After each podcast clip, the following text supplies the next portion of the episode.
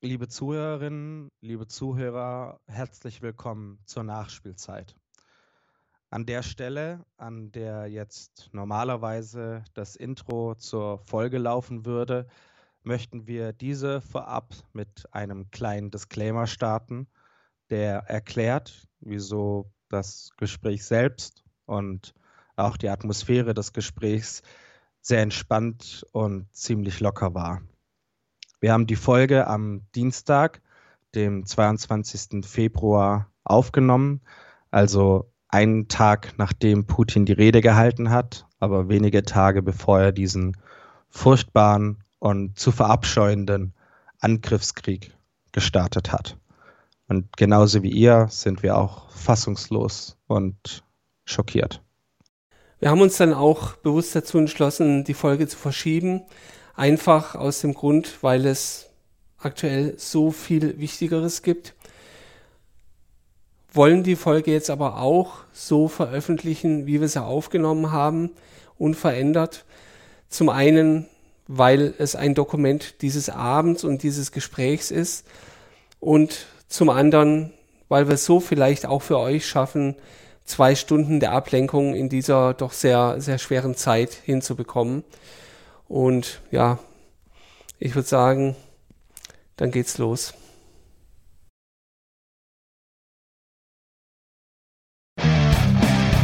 Willkommen zur Nachspielzeit, einem Podcast rund um den VfB Stuttgart, aber auch über den dunkelroten Tellerrand hinaus.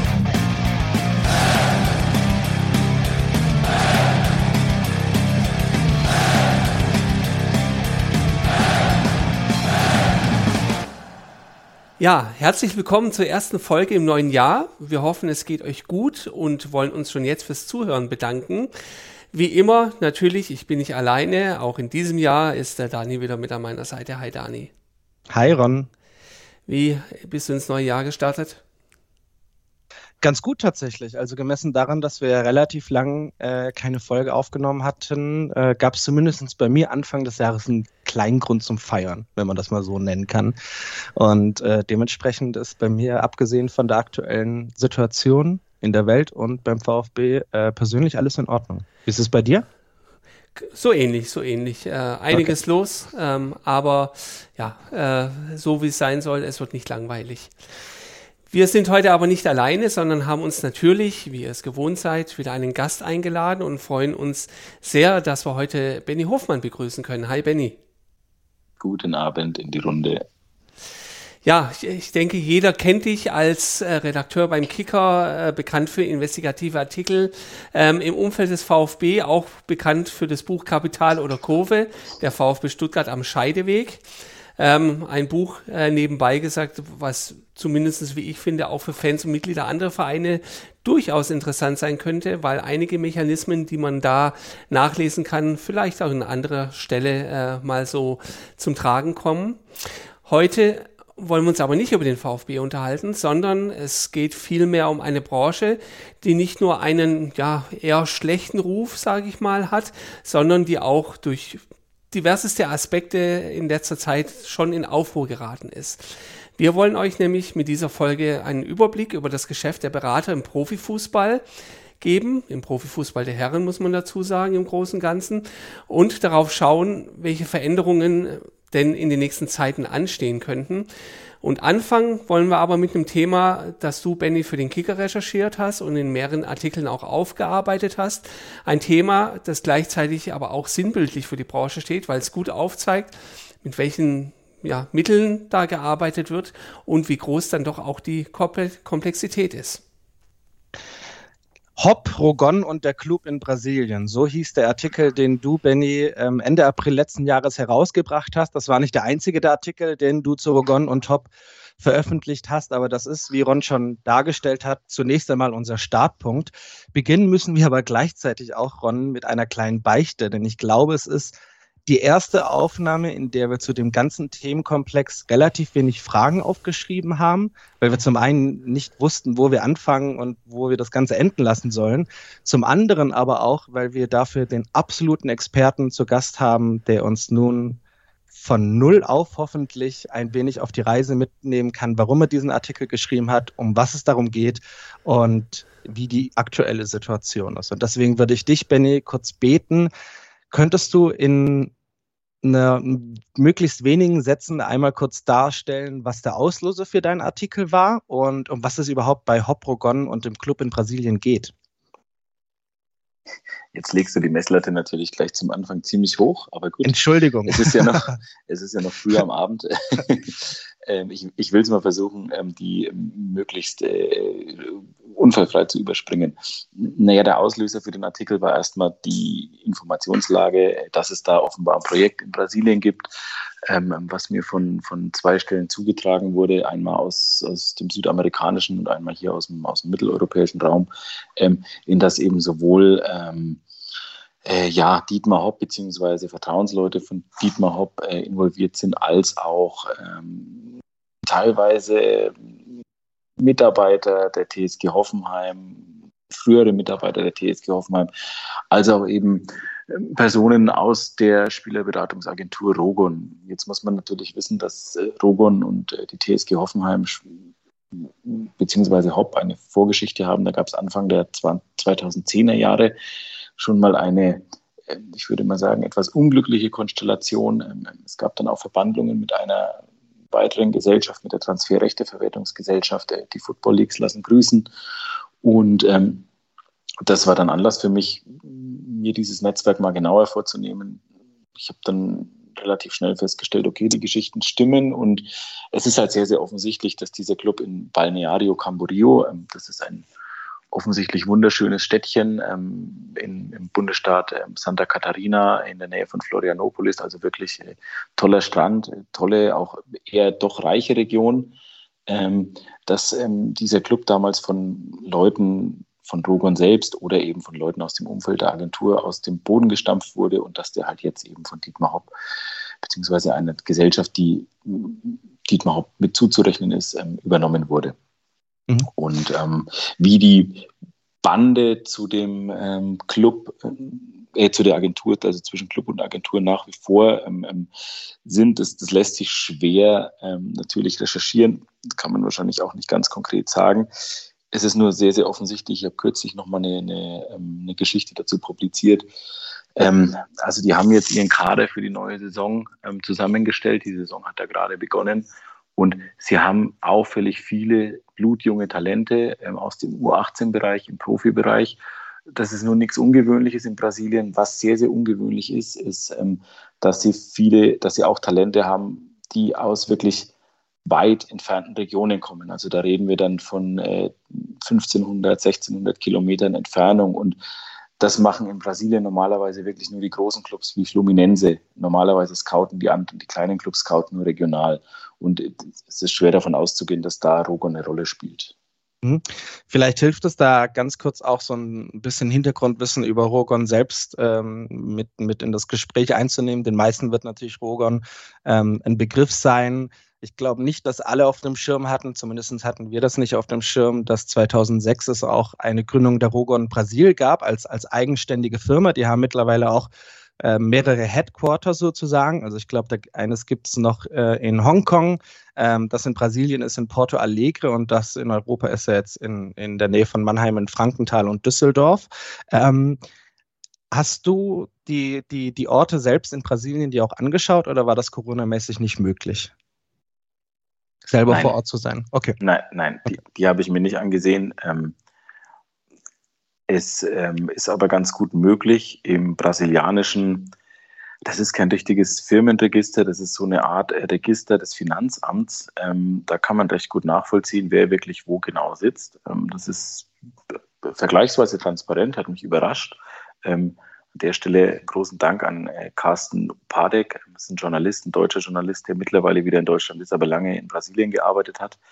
Der hat mir da, ähm, stand mir da mit Rat und oder mit Rat zur Seite, tat eigentlich weniger, er war schon wieder in Deutschland. Ähm, und äh, vor Ort war ich leider nicht, aber ich werde meine Recherchereise anregen nach Brasilien. Aber weißt du denn, weil du ja vorher so ein bisschen auch die, die Besonderheiten des Clubs dargestellt hat, hast, ob das bei den äh, anderen Vereinen und bei den anderen Clubs in Brasilien auch eine gewisse Art von Aufsehen erregt, dass man das ein bisschen auf dem Schirm hat und sich fragt, wie das für, für einen Club dieser Größe, wenn man das so sagen kann, überhaupt möglich ist? Jein. Also es gibt Informanten aus Brasilien, die sich ähm, allerdings erst im Nachgang der Berichterstattung an mich gewandt haben. Die haben dann wahrscheinlich die Geschichte ähm, irgendwie ähm, im Internet zufällig gefunden und äh, übersetzt und ähm, sagt dann, ah, okay, interessant. Ähm, sie finden das auch sehr, sehr komisch, was da passiert. Das ist unüblich. Ähm, auf der anderen Seite muss man sagen, dieses Geschäftsmodell, was hier augenscheinlich gefahren wird, ähm, das ist in Brasilien nichts Unübliches. Ähm, also bevor Hobbs Firma diesen Club übernommen hat, war das ja mehr oder minder ein Durchlauferhitzer für Talente. Ähm, da wurden Spieler sozusagen registriert, die allerdings vom Leistungsvermögen her, also ich, ich muss anders anfangen. Der Club hat, hatte ein Niveau bei Gründung, ja, schwer vergleichbar. Hier mit der Oberliga vielleicht, Regionalliga, mhm so und semi-professionell, würde ich sagen. Ähm, so, kurioserweise hatte er aber Spieler unter Vertrag, die weit über diesem Niveau waren. Also da, zum Beispiel in dem Artikel ist ja auch aufgeführt, Jan Rolim, der hat dann mal eine ganze Zeit lang auch in Deutschland gespielt, immerhin beim FSV Frankfurt in der zweiten Liga, beim Karlsruher SC damals in der zweiten Liga, bei Aalborg äh, in Dänemarks erste Liga. Und das ist ja schon erstaunlich, wenn ein neu gegründeter Club, der auf diesem niedrigen Niveau in Brasilien spielt, dann Spieler unter Vertrag hat, ähm, die äh, in der europäischen, in, einem, in Europa in der, in der, zweiten Bundesliga spielen oder in einer, in einer schwächeren Liga in Dänemark in der ersten Liga. Ähm, das ist schon unüblich, würde ich jetzt sagen. Zumal Jan Rolim ja nie für den Club selbst gespielt hat, also für Barra Football Club. Der wurde immer nur verliehen, verliehen, verliehen. Und so ging es halt mit etlichen Spielern. Und dann muss man jetzt nicht großartig überlegen, okay, äh, warum warum verleiht ein Club seine besten Profis ständig? So hat er keine sportlichen, entweder er hat keine sportlichen Ambitionen ähm, oder aber dahinter steckt eben nicht äh, sportlicher Ehrgeiz, den Club möglichst nach oben zu bringen, sondern eben wirtschaftliches Interesse. Also vielleicht steht ein Berat oder steht jemand hinter dem Club, der diesen Spieler halt permanent verleihen will, um ihm vielleicht eine Bühne zu geben, damit er von dem großen Club in Europa gekauft wird. Ähm, so, und äh, die Person, die hinter dem Club steht, dann die Transfersumme einsacken kann. Das hat sich natürlich mit der Übernahme des Clubs von Dietmar Hopp schon gewandelt. Ja, ähm, also dieses, diese, dieses Leihgeschäftsmodell, das ist jetzt offenbar nicht mehr so ausgeprägt dort. Jetzt gibt es ja ähm, im, Kipper, im, im, Kicker eine Grafik, die äh, sehr ausführlich darstellt, wie denn dieses ganze Konstrukt funktioniert. Ähm, und keine Sorge, wir wollen dich jetzt nicht alle im Detail durchgehen, aber so beispielhaft, könntest du uns da mal durchführen, was denn da alles getan werden muss, damit dieses Netzwerk, das Barra-Netzwerk, tatsächlich so am Laufen gehalten wird? Naja, man muss trennen zwischen der alten, ich sage jetzt mal, Unternehmensstruktur und der neuen Unternehmensstruktur. Die alte Unternehmensstruktur war ja eben so, dass es in der Schweiz bestimmte Gesellschaften gab ähm, und wiederum Tochtergesellschaften, ähm, rechte Gesellschaften, auch einen, einen, Rechtsanwalt finden wir da, der ganz offensichtlich als Treuhänder arbeitet, ähm, ganz augenscheinlich für die oder sehr wahrscheinlich für die Firma Rogon oder für Mitglieder der Firma Rogon. Ähm, und ähm, diese und der setzt dann wiederum Gesellschaften auf, die dann eben hinter diesen Para-Football-Clubs stecken, also die dann wirklich die Eigentümer sind. Das Problem ist eben, wir hatten jetzt den Fall in der Schweiz mit der Bogados AG. Ähm, ich kann nicht sagen, wem die Bogados AG gehört, ähm, weil in eine Schweizer AG unterhalb einer bestimmten Größe kann man nicht so einfach reinschauen. Ähm, also man kann im Prinzip nur dann, wenn man ins Aktienbuch gucken kann, weiß man, wem diese Gesellschaft gehört. Das äh, ist mir leider nicht möglich, deswegen weiß ich es nicht. Aber es ist natürlich sehr offensichtlich, dass diese AG von dem Rechtsanwalt äh, verwaltet wird, ähm, an dessen Adresse wiederum diverse andere Firmen sitzen, die sehr, sehr eng mit Mitgliedern oder mit Firmen, ähm, ähm, die von ähm, Mitarbeitern der Firma Rogon geleitet werden, ähm, dass es da Vernetzungen gibt. So, ähm, das ist der eine Aspekt. Der andere Aspekt ist dann, es gab auch wiederum aus diesem Netzwerk dieses Rechtsanwalts eine Firma, ähm, die Sports Media Rights AG, die, der gehörte ein Prozent an einer Holding namens Hobra. Na, Hobra steht mutmaßlich für Ho für Hop und Bra für Brasilien. Ähm, so, daraus, die gehörte zu 99 Prozent äh, frühere DH Holding GmbH. DH steht für äh, Dietmar Hopp. Ähm, so, später hat die Sports Media Rights ihr eines Prozent wiederum verkauft. Also es ist jetzt sehr, sehr schwer, wenn man die Grafik nicht vor sich hat. Man kann halt anhand dieser Firmen- und Gesellschafterstrukturen, wenn man sich das Ganze mal wirklich auf ein großes, idealerweise DIN A3-Blatt aufmalt, kann man sehr, sehr schnell eben die ähm, Verbindungen doch ähm, ähm, herausfinden. Und, und es ist wirklich am besten, wenn man sich mal skizziert. So jetzt ohne das Blatt vor sich zu haben, ist mhm. es sehr, sehr schwer, das Ganze nachvollziehen zu können, glaube ich. Da können wir natürlich sagen, äh, dass äh, alle Informationen, unter anderem auch diese Grafik bei uns dann verlinkt werden, dass ja, ihr das nochmal genau, nach, sehr, nachvollziehen sehr genau, könnt. Genau. Aber äh, man, man kann im Prinzip sagen, da wurde schon ein recht äh, ja, aufwendiges Netzwerk an, an Firmen und Beteiligungen aufgesetzt, ähm, das äh, dazu führt, gewisse Dinge nicht mehr ganz so durchsichtig zu haben, um es mal so zu formulieren. Ja, definitiv. Also ähm, die Konstruktion über einen Treuhänder in der Schweiz, ähm, das ist ja der Klassiker, würde mhm. ich jetzt mal sagen. Wenn man halt nicht will, ähm, dass ich irgendwo reinschauen kann, dann wähle ich bestimmte, ähm, bestimmte ähm, ähm ja, Länder und ähm, dann wähle ich bestimmte Modelle. Schön ist beispielsweise auch, um da mal einen kleinen Schwenk zu Hertha BSC zu machen.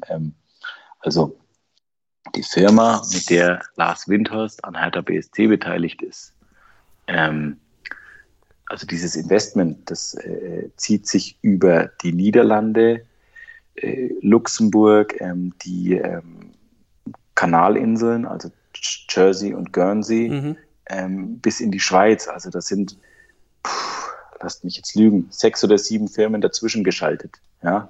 Und wenn man dann ganz am Schluss guckt, weiß man immer noch nicht, woher Windhorst eigentlich das Geld hat. Ne? Jetzt nur mal als Beispiel, das ist jetzt ein Extrembeispiel, ganz so komplex haben sie es jetzt bei, beim Barra FC nicht gemacht. Ähm, aber ähm, ja, also es sticht schon ins Auge, dass da halt schon Spuren verwischt werden sollten. Mhm. Also was die Rogon-Thematik angeht.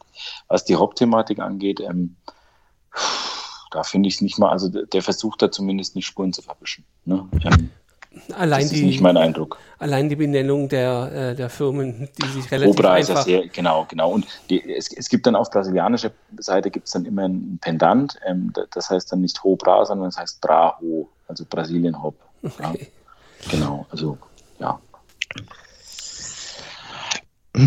Vielleicht versuchen wir, also ich sag, nee, ich fange anders an. Ich sag's mal so, ich habe die Grafik vor mir. Ähm, ich muss ehrlich sein, ich habe das Gefühl, ich habe es immer noch nicht ganz verstanden. Ähm, könnten wir vielleicht das mal so aufbauen, beziehungsweise ich würde mal die Frage so in den Raum stellen, ähm, die vielleicht auch durchaus bewusst naiv klingt, warum macht man das denn überhaupt in dieser Form? Also, dass man versucht, das über ein Treuhändersystem zu machen, das leuchtet für mich ein. Aber du hast ja vorher schon die Transfer-Rechteverwaltungsgesellschaft äh, genannt ähm, und hast jetzt aber hier quasi den, den, den anderen Schwenk zum Barra-Netzwerk. Gab es irgendeinen Auslöser? Gab es irgendeinen Grund, warum man versucht hat, ein Modell wie dieses ähm, zum Laufen zu bringen und am Laufen zu halten? Naja, da kann ich jetzt nur mutmaßen, weil, also ich persönlich glaube, dass ähm, die Gründer des Para-Football Clube, ähm, also mutmaßlich die mhm. Hintermänner der Firma Rogon, mhm. ähm, die Idee hatten, ähm, mit diesem Fußballclub ähm, die Third-Party-Ownership, das, das Verbot der Third-Party-Ownership zu umgehen. Ähm, Third-Party-Ownership, TPO, ähm, sehr vereinfacht und sehr verkürzt erklärt, ähm, ist im Prinzip, Kritiker nennen es modernen Menschenhandel.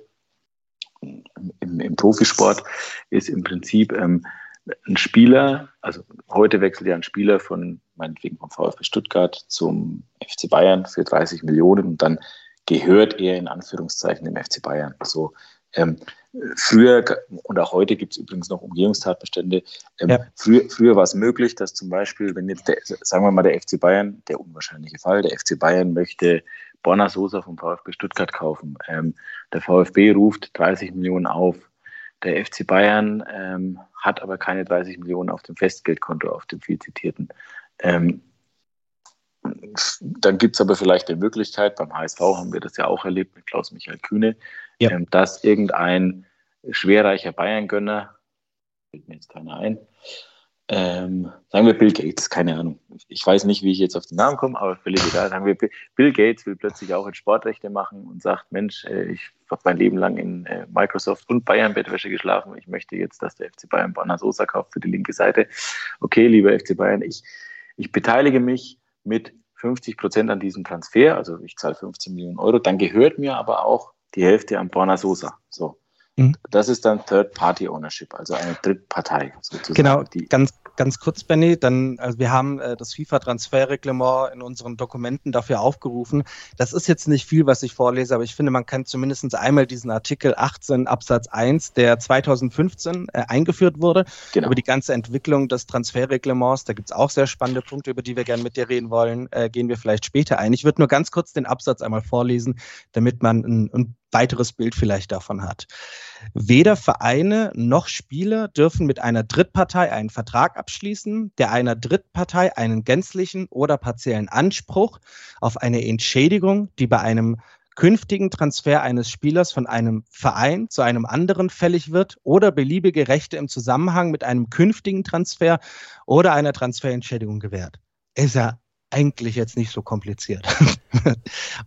Oder vielleicht doch sehr, je nachdem. Ähm, aber vielleicht kann man da kurz drauf eingehen. Der Sinn und Zweck der Regelung, wie du es ja schon dargestellt hast, ist ja quasi die Freiheit der Vereine in ihren Transfers, also eine gewisse Transferautonomie Autonomie zu haben.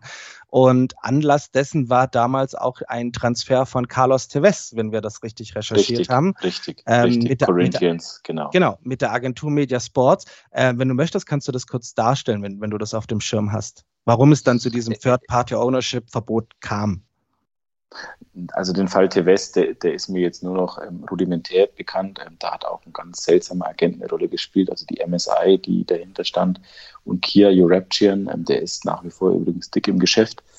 Ähm, der soll auch vor einigen Jahren bei einem Club namens 1860 München ganz gute Deals gemacht haben oder versucht haben, Deals zu machen. Ähm, wo 60 dann gelandet ist, das wissen wir alle. Ähm, also äh, die Clubs müssen schon aufpassen, mit welchen Leuten sie sich da einlassen. Das nur so am Rande. Ähm, ja, es ist ja offensichtlich, also du hast das Wort, das entscheidende Wort genannt, Transferautonomie. Sowohl der Clubs übrigens als auch der Spieler. Auch der Spieler soll ja durchaus entscheiden dürfen, ähm, wo er hin darf. Wenn der keinen Bock hat, irgendwo hinzugehen, ähm, dann konnte der im Endeffekt durch solche TPO-Konstrukte schon gezwungen werden. Ja? Ähm, formal kann er natürlich heute auch noch gezwungen werden. Ähm, ähm, das funktioniert dann oft mit Überredungsdruck, äh, auch mit Beratern und so. so aber der Hintergrund war einfach die Spekulation, die massive Spekulation mit Spielern einzudämmen ja, und natürlich auch die Vereine zu stärken. So, jetzt gibt es natürlich schlaue Leute, Geschäftsleute, vielleicht auch Spielerberater, die sagen halt, hey, wir umgehen das einfach, indem wir einfach so einen Club uns kaufen oder aufbauen, ja, registrieren da die Spieler, ja, und verleihen die munter durch alle Welt. Und vielleicht schießt ja so ein Jan Rolim in der zweiten Liga beim FSV Frankfurt mal zehn Tore. Ja? Ähm, dann kann es ja durchaus sein, dass ein Bundesligist auf den aufmerksam wird und kauft den für, was war das für eine Zeit, 2015 oder sowas. Transfersummen waren da auch schon sehr, sehr ordentlich und kauft den für sieben, acht, neun, vielleicht sogar zehn Millionen, keine Ahnung. Ja? Ähm, ähm, oder ein englischer Club kauft ihn vielleicht für zwölf Millionen. Ja? Weiß ich nicht. So, dann steht am Ende ja ein wahnwitziger Gewinn an. Ja, und ja. das steigt so, und das, wenn mir der Club gehört, der diesen Spieler in Anführungszeichen besitzt, dann habe ich natürlich den, dann, dann kann ich abzüglich Steuern diesen kompletten Gewinn einsacken. Wenn ich aber nur Spielerberater XY bin und den Vertrag vermittle, dann habe ich, je nachdem wie ich verhandle, irgendwas zwischen 8 und 15 Prozent von der von der Transfersumme oder vom Gehalt des Spielers. So, also die Rechnung ist ja offensichtlich, was, was attraktiver ist für jemanden, der das Ganze als ein Investment sieht. Ist ja klar, ist ja logisch. So. Und ich würde vermuten, dass der Gedanke, mit diesem Club viel Geld zu machen, indem ich dort Spieler registriere, die mir dann in Anführungszeichen gehören, ja, und die ich vielleicht bei entsprechender Entwicklung teuer verkaufen kann, dass das der Urgedanke war dieses Clubs. Mhm. So. Also nur, nur ganz kurz, also wir haben das bei Carlos Tevez äh, nachgeschaut. Die Agentur Media Sports Investments hat als Drittpartei, äh, Drittpartei 100 Prozent der Transferrechte besessen. Also das bedeutet, dass so, dass das Recht nochmal eingeräumt wurde von Corinthians, äh, als der Wechsel dann 2006 auch zu West Ham United anstand, dass ähm, Mediasports Investment quasi das Recht hatte oder sich das Recht einräumen ließ, allein über den Transfer und die Ablösesumme zu entscheiden, was dann, glaube ich, auch 2007 zu ein wenig Ärger geführt hat, weil äh, ein Wechsel zu Manchester United dann äh, anstand, West Ham aber selbst die Zustimmung verweigert hat. Man sich dann versucht hat, gegen eine Zahlung von zwei Millionen Pfund äh, auf, auf eine Freigabe des Spielers quasi zu einigen. Das nochmal ganz kurz als, als ähm, Nachtrag dazu. Aber vielleicht kann man ja dann trotzdem die Frage aufwerfen, Benny, wenn, wenn wir uns dann jetzt quasi im Kontrast dazu ich weiß nicht, ob man es Weiterentwicklung nennen kann, dieses Barra-Netzwerk, beziehungsweise der Umgehungsversuch. Ähm, vielleicht kann man da auch einfach naiv die Frage stellen, die Spieler sind bei dem Club registriert. Sehen die Spieler die Gefahr des Ganzen selbst auch oder spielt oder glaubst du, dass es für die absolut keine Rolle spielt? Also wer jetzt irgendwie, also jetzt gar nicht erst zu meinen, dass es irgendwie für die Spieler wichtig ist, wer jetzt welcher Treuhänder ist, aber äh, für die Registrierung selbst sind sie ja dann auch erstmal wahrscheinlich bei dem Club selbst und wissen ja dann auch, dass dieser Club äh, in, du hast es genannt, äh, die reizvollen Regionalmeisterschaften B und C dümpelt. Merkt das ein Spieler oder sieht das ein Spieler? Hm, naja, da, das kommt, glaube ich, immer ganz auf den Spieler selbst an. Ähm, ja, fair. Ja. Ähm, so, eine, so eine, ich weiß gar nicht mehr, wer es gesagt hat, irgendein ehemaliger Trainer von, ich glaube, Borussia, ich glaube, Hans Meyer war es. Ähm, so eine Fußballmannschaft ist so ein Querschnitt der Gesellschaft. Ne? Da gibt es da gibt's sehr intelligente Spieler, da gibt es aber auch ähm, Spieler, die würden wahrscheinlich im wahren Leben, wenn sie jetzt keine Fußballprofis wären, auf der Straße landen. Ähm, ähm, so, und die umreißen vielleicht gar nicht, was mit ihnen passieren kann.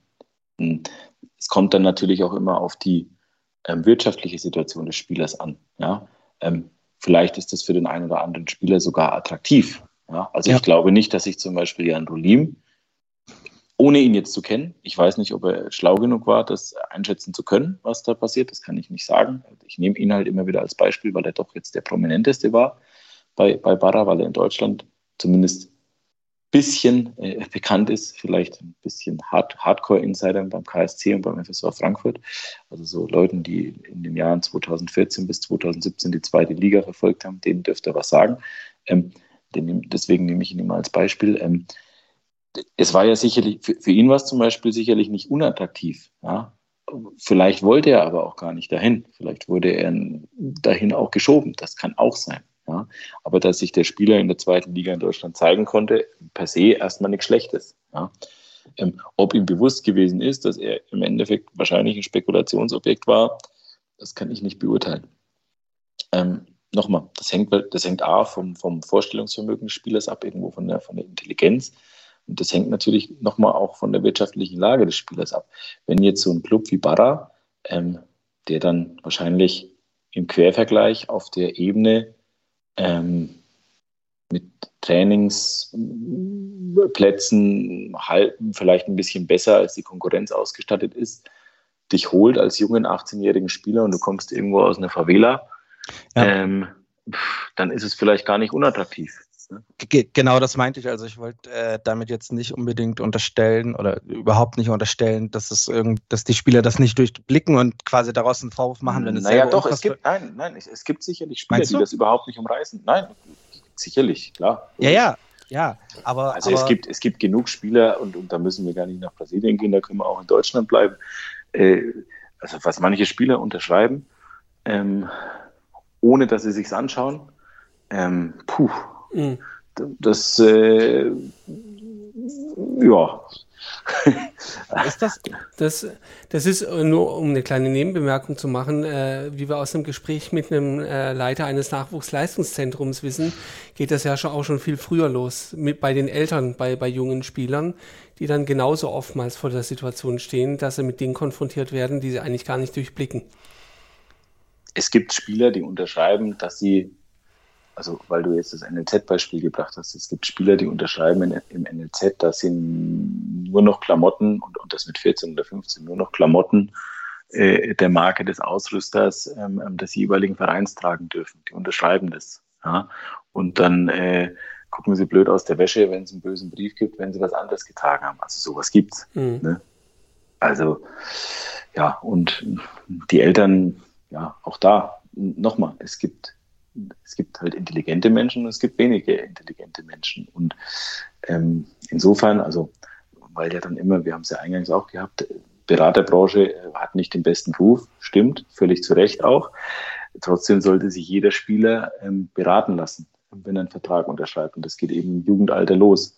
Sinnvollerweise tut er das aber von jemandem, der eine rechtliche Ausbildung hat. Darauf kommen werden wir auch nachher noch äh, eingehen, weil wir das äh, ganz kurz auch ein bisschen mit äh, den deutschen Normen, die vielleicht dafür relevant sein könnten. Wir werden es nicht versuchen, zu, zu normlastig zu machen, aber ich glaube, ein paar Punkte, auf die kann man da vielleicht dann trotzdem nachher noch hinweisen. Was mich in diesem Zusammenhang halt interessiert hätte, ist, ob es für einen Spieler günstiger ist, innerhalb eines solchen Modells, wie jetzt in diesem Barra-Netzwerk selber drin zu sein, oder in einem, in der quasi die die, die Transferautonomie des Spielers, wie du es ja vorher auch genannt hast, bei der, bei, bei der Third-Party-Ownership ja komplett eingeschränkt wird. Also wo er dann quasi die Möglichkeit, überhaupt auf irgendetwas zu reagieren, schon von, vom Grunde her, also nicht nur rein faktisch, wie es in vielen Situationen vielleicht ist, sondern vom Grunde her schon enorm eingeschränkt ist.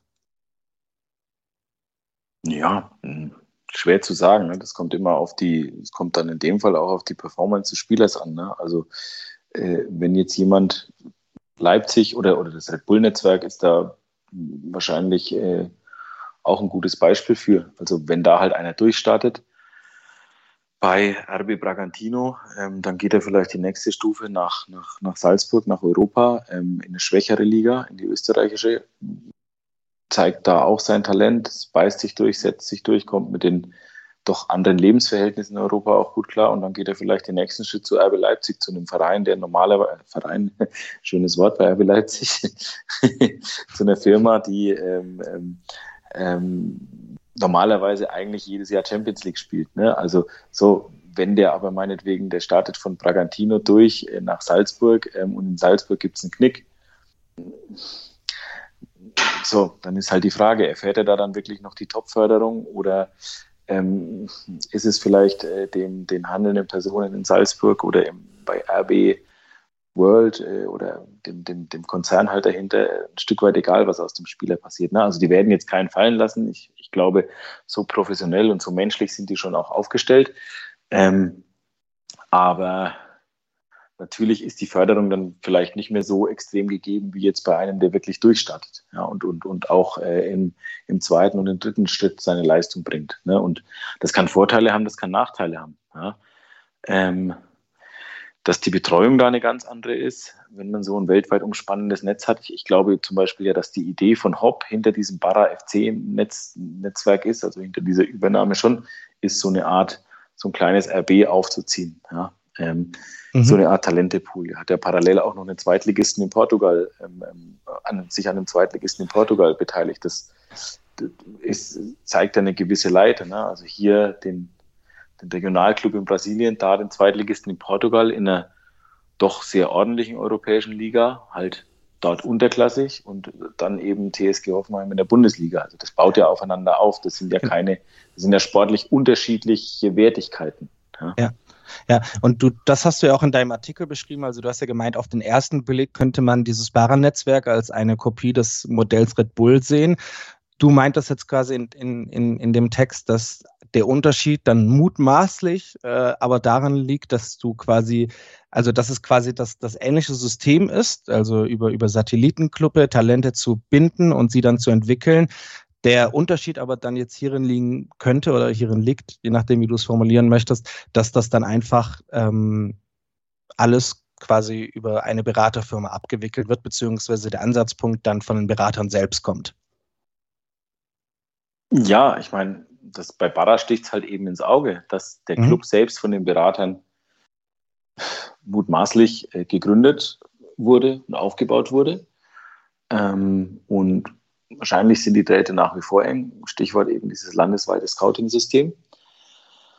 Ähm, wer jetzt die Vermittlerverträge von dann irgendwann einem Para-Profi nach Europa macht, ähm, will ich mich jetzt nicht festlegen. Ich habe da aber so einen Tipp.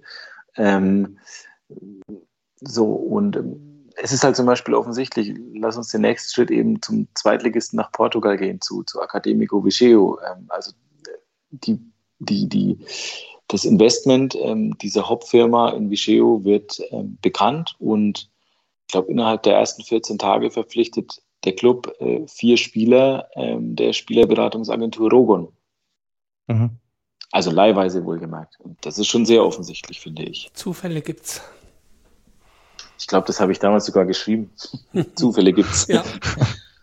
Wie, wie lange bist du an, an dem Barra-Netzwerk gesessen, wenn man das fragen darf? Das äh, lässt sich schwer beziffern, weil. Äh, also den hab, ersten Tipp hast du wann bekommen? Boah, ein Jahr vorher, glaube ich. Okay. okay. Aber da kam dann noch so eine Datenaffäre dazwischen, zeitlich.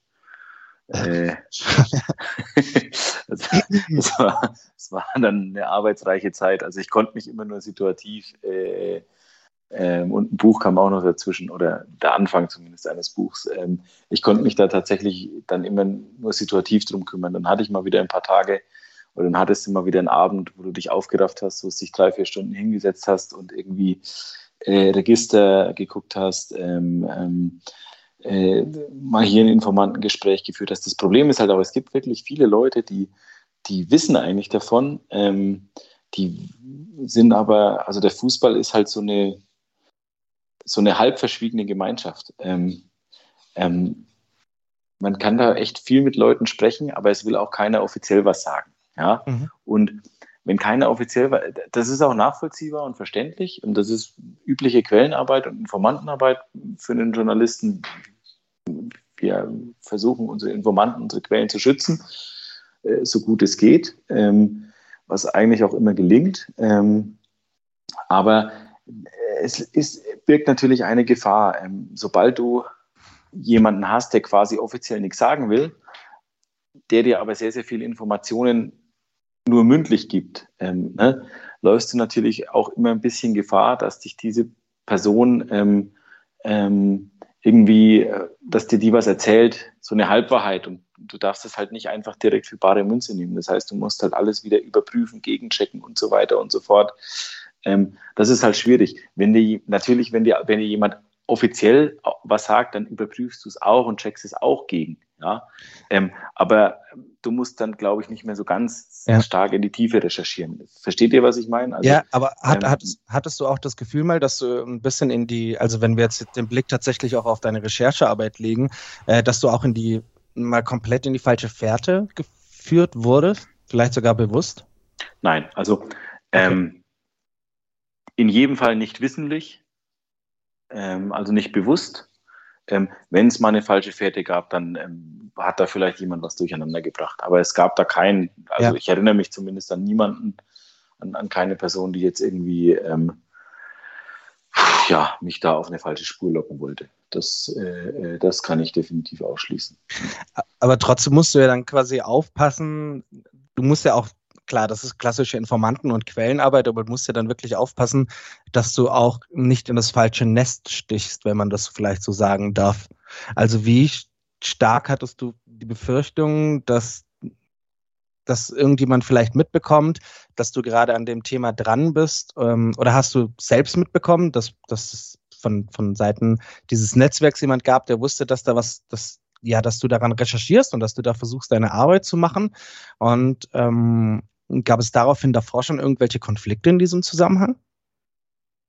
Nein, also das gar nicht. Ähm, also diese, diese latente Angst ist ein blödes Wort, weil es ein viel zu großer Begriff ist. Also diese, diese Gefahr, dass, dass man vielleicht an jemanden gerät, der dann ähm, die betreffenden Personen irgendwie so ein bisschen in Kenntnis davon setzt von der Recherche und sagt, hey, hör mal zu, da ist ein Journalist, der interessiert sich irgendwie für euch ähm, ähm, schaut mal, ähm, die, die ist ja immer da. Ne? Die, die schwingt halt immer mit bei so einem Langzeitding. Ja. Ähm, ja, das lässt sich halt nicht vermeiden. Ja, ähm, man versucht immer so ein bisschen an die Leute, an die man rantritt. Man versucht sich vorher so ein bisschen schlau zu machen. Ähm, wie ist das Verhältnis von dem zu dem? Ist da noch was vorgefallen vielleicht? Sprechen die miteinander, sprechen die nicht miteinander? Das funktioniert in aller Regel ganz gut, wenn man ein gutes Netzwerk hat. Ähm, jetzt ist die Fußball Deutschland doch jetzt nicht riesengroß.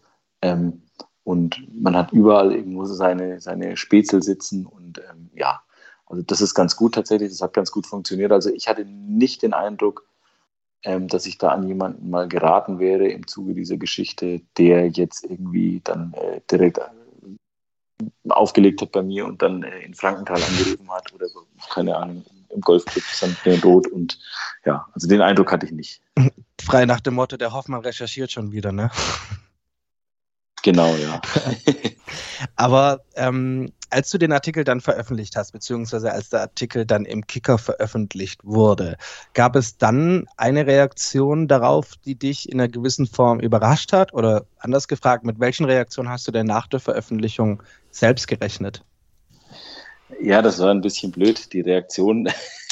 Äh, wir hatten echt ein scheiß Timing, ähm, weil an dem Montag, an dem es publiziert wurde, ähm, also einen Tag vorher kam dieses Super League-Thema auf die Palette. Ach, okay. Und ähm, ich bin der festen Überzeugung, dass dieses Thema größere Wellen geschlagen hätte, ähm, wenn nicht äh, die Super League-Thematik dazwischen gekommen wäre. Aber die Super League war halt dann wirklich so ein, keine Ahnung, so von der, von der Wucht, ähm, von dem Newswert her ähm, vergleichbar, also jetzt für den Fußball, für den Sportbereich, ähm, vergleichbar mit äh, keine Ahnung, Putins äh, äh, Rede gestern. Ne? Also ja. das hat ja wirklich ja. alles, also gestern, wenn man geguckt hat, äh, Süddeutsche, Zei also Süddeutsche Zeitung, Bildzeitung, FAZ, äh, da, Corona plötzlich nicht mehr, überhaupt nicht mehr in den Schlagzeilen, ja? sondern nur noch Putin, Putin, Ukraine, Donbass.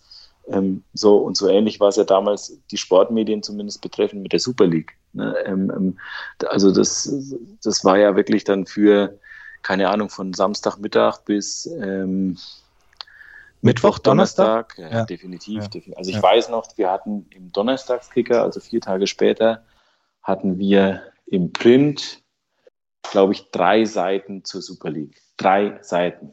Ähm, das, ist schon, das ist schon für einen Donnerstagskicker, der ja nicht so magazinig ist wie die Montagsausgabe, ist das schon extrem viel. Also es war für eine Woche das bestimmende Thema. Und irgendwie dann war aus dem Hauptthema halt auch die Luft raus. Aber ich glaube, oder ich bin der festen Überzeugung, das hätte schon für mehr Schlagzeilen gesorgt. Auf der anderen Seite muss man sagen, es ist halt trotzdem ähm, ein Special Interest Thema. Es ist ein schwieriges Thema. Ähm, man muss sich reinfuchsen. Du sagst ja selbst, du, du sitzt vor der Grafik ähm, und musst die übrigens mal, gut ist, das muss man sagen. Also ja, ja, Grafik, also wirklich großes, großes Lob da auch an den Kollegen Andi Stellback bei uns aus der Grafik. Äh, das ist nämlich vor allem auf seinem Mist gewachsen. Die Art und Weise, wie es, wie es dargestellt wurde bei uns, das hat er super gemacht. Absolut. Ähm, das äh, Hut ab äh, an der Stelle. Ähm, ja, aber es ist halt einfach komplex, kompliziert und viele Leute, und es ist auch völlig in Ordnung, betrachten äh, Sport und Fußball natürlich als Ablenkung. Und sie haben im Alltag und im Job genug komplexe Sachverhalte zu lösen. Da wollen sie halt dann wirklich äh, auch mal die einfachen 90 Minuten auf dem Fußballplatz, was ich total respektiere. Also völlig in Ordnung. Es muss sich niemand mit TPO und mit irgendwelchen halbseitigen Geschäften beschäftigen. Ähm, ähm, so, ähm, aber trotzdem sollte man so ein bisschen Bescheid wissen über die über die Branche und was da passiert äh, und wem man ja. dann immer zujubelt und so. Das wäre jetzt nämlich meine nächste Frage gewesen. Nervt das einen eigentlich selbst? Aber so wie sich das für dich anhört, äh, ist das definitiv nicht der Fall. Ob mich die Branche nervt oder äh, ob es mich die nervt, Frage dass, dass, ja gut, da kann ich mir die Antwort dass, dass, so, dass das nicht so ein Aufschlag äh, fand. Oder was meinst du? Ja, genau, also äh, dass es nicht so ein Aufschlag fand. Also die Sache mit der Super League-Thematik, also ich kann mir vorstellen, wenn man so lange daran sitzt, dass das ein schon, also wie du es ja auch selber nanntest, dass es einfach ein absolut beschissenes Timing ist, wenn man das so sagen kann. Ähm, aber dass das vielleicht nicht bei, bei allen oder bei vielen so auf dem Schirm ist, aus den oben genannten oder aus den Gründen, die du gerade dargestellt hast, das selber nervt dich nicht. Nein, weder noch. Im ersten Moment fand ich es ein bisschen schade, dass halt ja. die Super League da in dem Moment alles gefressen hat. Aber ich nochmal, ich kann es verstehen. Also das war es war ja wirklich nun, ähm, ähm, also so eine Nachricht Super League.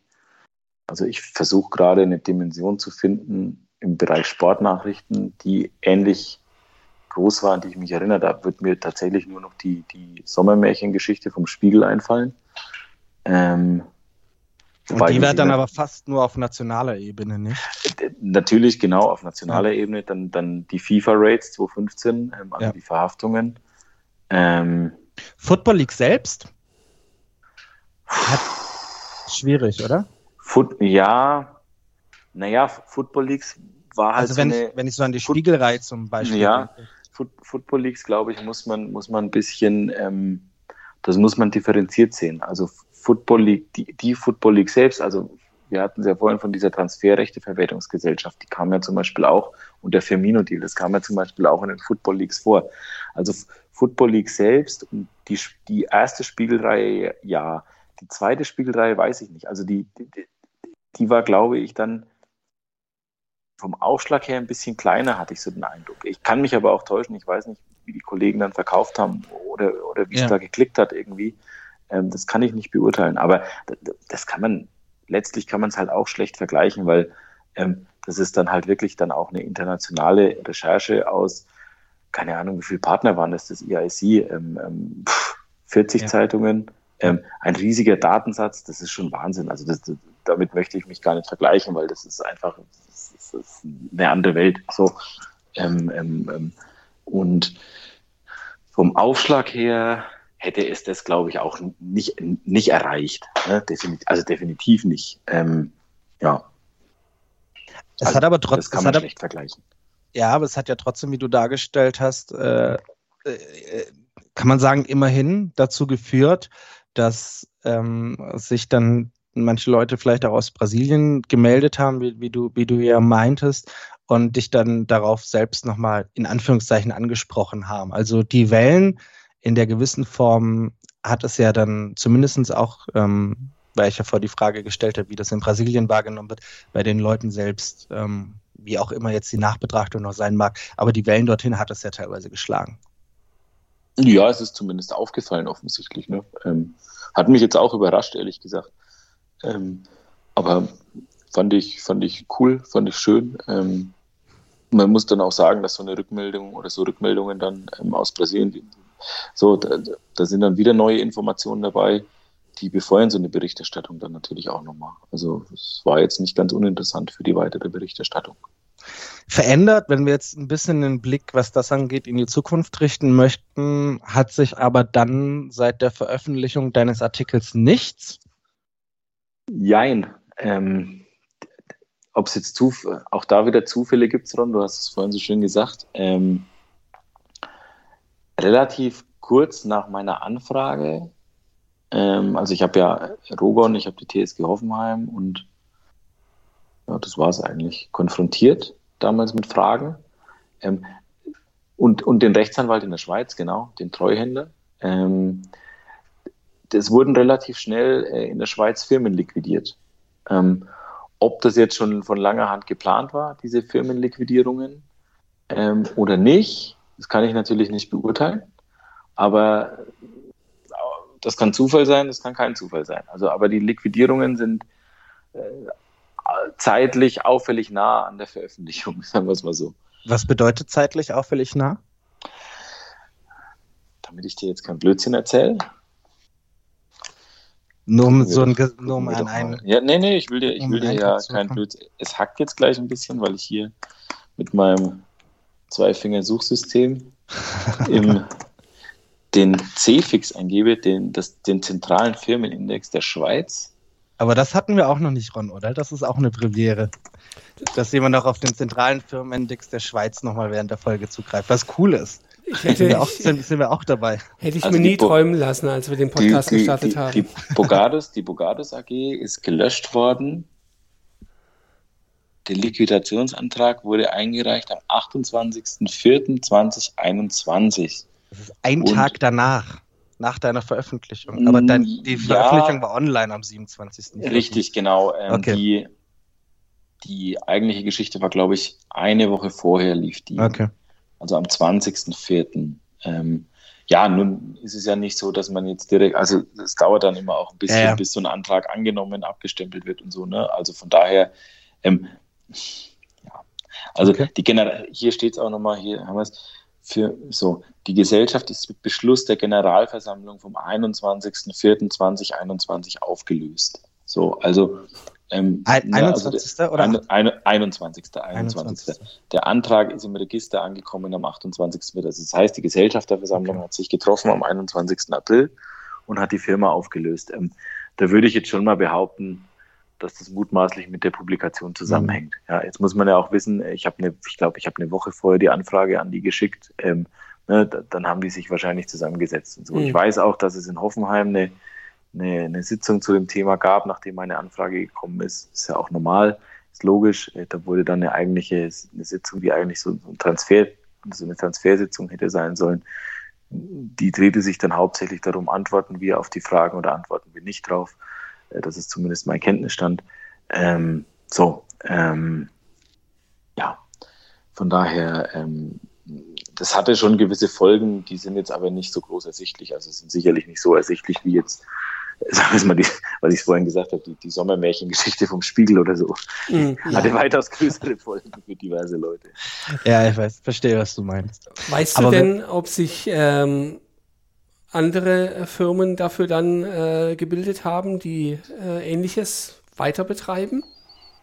Hm, Das weiß ich zum jetzigen Zeitpunkt nicht. Hm. Nein, nein. Okay. Ähm, das kann ich nicht sagen. Ähm, ob, ich glaube, das Geschäftsmodell Barra FC, wie es Rogon oder die, die, die, die, die mutmaßlichen Gründer damals angedacht haben, ich muss immer von mutmaßlich sprechen, ähm, ich glaube nicht, dass sich das Geschäftsmodell durchgesetzt hat. Ne? Weil letztlich ja auch, sind wir wieder beim Beispiel Jan Rolim, also der ist ja jetzt nie groß rausgekommen. Ähm, ähm, ich glaube, dass sie das auch ein Stück weit aufgegeben haben, deswegen dieses Geschäftsmodell. Aber ich will nicht ausschließen, dass sie anderswo irgendwelche Clubs kaufen. Mhm. Ja, weil der Reiz dahinter ist ja der große, ähm, ähm, immer noch der, was ich vorhin erklärt habe. Also als Spielervermittler verdienst du an der Provision. Also du verdienst dann, wenn du den Vertrag deines Spielers verlängerst oder wenn du ähm, deinen Spieler irgendwo von Club A nach Club B verkaufst. Ja, so. Ähm, als Clubbesitzer verdienst du am Spieler selbst. Also das heißt, wenn du den Spieler verkaufst, nimmst du die Summe X ein. Ja, also du verdienst nicht partizipativ, sondern du verdienst die ganze Summe. Du hast natürlich auch eine andere Ausgabenstruktur, das ist auch klar. Die sich aber idealerweise ja selbst irgendwann trägt, wenn du genug Spieler und Talente rausbringst. Also das ist immer die Frage, hat sich so ein Geschäftsmodell rentiert oder hat sich nicht rentiert? Ich kann es nicht beurteilen. Ich weiß nur halt, dass Rogon in den 2000er Jahren in der Euphorie, äh, WM 2014 findet in Brasilien statt, da halt einen wahnsinnigen Wachstumsmarkt gesehen hat in Brasilien und deswegen da auch expandiert ist. Mhm. Wenn wir das jetzt, äh, die, also die ganze Thematik mal auf die Ebene der FIFA versuchen zu heben, weil wir ja vor die Third-Party-Ownership oder die Umgebung der Third-Party-Ownership, mutmaßliche Umgebung der Third-Party-Ownership angesprochen haben. Inwiefern ist denn das, also an, ich drücke es anders aus, glaubst du, dass das Verbot der Third-Party-Ownership in einer gewissen Form trotzdem seinen, seinen Zweck erreicht hat? Oder würdest du sagen, dass es unbedingt reformbedürftig ist, um einerseits entweder solche äh, Netzwerke in, in einen Tatbestand einfließen zu lassen, möglichst abstrakt zu formulieren, oder weil man vielleicht sogar Angst hat, dass es, wer weiß, mit eurem europäischem Recht vereinbar ist oder nicht. Da gibt es auch so ein paar Stimmen, die wir rausgefunden haben. Wie ist da dein Gefühl? Wie ist denn dein, dein Sachstand da? Naja, ich glaube, man müsste das Pferd von der komplett anderen Seite aus aufzäumen. Ähm, Okay. ähm, um dieser ganzen Transfermarkt-Thematik, ähm, wir werden ja später auch noch auf die ähm, ähm, Vermittlerreform ähm, zu sprechen kommen, um dieser ganzen Thematik Herr zu werden, glaube ich, braucht man Strafverfolgungsbehörden. Ähm, und da ist jetzt Third-Party-Ownership ja erstmal nichts, was eine Strafverfolgungsbehörde interessiert, so, Ja. weil das eine, eine privatrechtliche Vereinbarung ist. Ähm, ähm, so, ähm, die mag Wobei- vielleicht, äh, manche sind vielleicht sittenwidrig, weiß ich jetzt nicht, Dani, da bist du der Experte wahrscheinlich. Äh, äh, Also, ich sag sagte, du bist, du bist Jurist. Ähm, Ja. ähm, also manche sind mutmaßlich sittenwidrig, aber man müsste das ganze Pferd eigentlich von der Seite aufzäumen, dass halt sehr, sehr oft zu Geheimhaltungszwecken dann äh, versucht wird, die Steuerthematik zu umgehen. So, und über diese Schiene, glaube ich, könnte man dann ermittlungsmäßig ganz anders einsteigen in diese Thematik. Ähm, der mhm. internationale Transfermarkt ist zum Beispiel auch wahnsinnig anfällig für Geldwäsche. Ähm, mhm. ähm, da gibt es diverse Studien zu. Ähm, ähm, ne, wir haben diverse Oligarchen, die im Fußball versuchen, ihr Geld zu waschen und nach Europa zu, zu transferieren. Ich glaube, das wäre halt ein wesentlich schärferes Schwert, ähm, weil da eben staatliche Ermittlungsbehörden ähm, ähm dann eben ran könnten. Was die FIFA angeht und das TPO-Verbot, ich glaube schon, dass es zumindest zu einer gewissen Eindämmung geführt hat, aber dass es halt nach wie vor wahnsinnig viele Umgehungstatbestände gibt. Und dass ja. man dieser Thematik vom sportrechtlichen Aspekt her, glaube ich, niemals so richtig Herr werden kann. Das mhm. glaube ich schon. Also solange diese Verbandsautonomie herrscht. Mhm. Ja, gut. Die ist einerseits was Gutes, was Positives. Ähm, es wird halt aber auch immer schwierig. Ja, wir, wir werden im Rahmen der Verbandsautonomie, weil das auch noch ein Thema sein wird, nachher auch dann nochmal auf äh, Rogon in dem Sinne auch nochmal zurückkommen, weil es ja dann auch noch etwas vom OLG Frankfurt am Main gab, das äh, du auch aufgefasst hast, das durchaus auch Diskussionspotenzial hat. Ich dachte hier nur, weil wir das gefunden haben, dass es, ähm, oder ich weiß nicht, ob du, ob du dann besseres Wissen dazu hast oder auch ein breiteres Wissen, dass es ähm, tatsächlich auch mal beim belgischen Zweitligisten, jetzt muss ich gucken, dass ich das richtig ausspreche, Sereng United, äh, tatsächlich auch einmal wegen dem TPO eine Transfersperre gab, äh, Strafzahlungen in Höhe von 150.000 Schweizer Franken. Das alles war aber ein Schiedsbuch, der äh, vom KAS bestätigt wurde, beziehungsweise der dann die Entscheidung der FIFA-Disziplinarkommission bestätigt hat. Bei vielen Vereinen ist also viele Vereine waren wegen einer Umgehung des TPO-Verbots oder wegen einem Verstoß gegen das TPO-Verbot selbst nicht in der Bredouille, oder? Nee, du beantwortest, du hast deine Frage mit deinem Vortrag eigentlich schon selbst beantwortet. Ähm ich bin mir nicht sicher, ob die Schlussfolgerung richtig ist. Das ist ganz, ganz, ganz, ganz einfach. Also, Deswegen, du bist der Experte. Äh, ich, wir haben es ja jetzt schon ein bisschen später und darf man auch weiter benutzen, die jetzt äh, im normalen Tagesgebrauch für die Kinder nichts wären irgendwie, aber who the fuck is Sareng ähm, United? ne? Also ähm, es ist so ein bisschen wie das Financial Fairplay und die ja. Verstöße gegen das Financial Fairplay. Ne? Ähm, ja. ähm, glaubt denn irgendjemand im Ernst, äh, die FIFA würde sich trauen, ähm, irgendeinen großkopferten Club mit einem Transferverbot zu belegen? Ähm, schwierig, glaube ich nicht, dass sie das machen würden. Und wenn sie es machen würden, dann würden sie es wahrscheinlich äh, so dilettantisch machen, so ähnlich wie es die UEFA mit Financial Fairplay und mit den Sanktionen gegen Manchester City und PSG gemacht hat, mhm. dass der ganze Spaß vom, vom, vom Kass halt wieder aufgehoben werden kann. Währenddessen, das ist so ein bisschen, ich will denen da gar nichts Böses unterstellen. Ähm, das ist so ein bisschen der Fluch der guten Tat. Das kann man wirklich, glaube ich, ganz gut vergleichen mit Financial Fairplay. Ähm, Financial Fairplay an sich ist eine gute Sache und hat, hat auch eine, eine sehr positive Wirkung. Es hat nämlich dafür gesorgt, dass im europäischen Fußball seit einigen Jahren ähm, nicht mehr, zumindest das Gros der Vereine, sagen wir es mal so, ähm, dass das Gros der Vereine halbwegs wirtschaftlich arbeitet und nicht mehr mit irgendwelchen, ähm, ähm keine Ahnung, irgendwelche Bilanzplanungen aus der Hölle macht. Ähm, eine, eine, Absch eine, Abschreckungswirkung sozusagen, oder? Ja, genau. Also es hat einfach eine Wirkung ähm, gehabt, dass vernünftig und halbwegs seriös geplant wird. Ähm, so.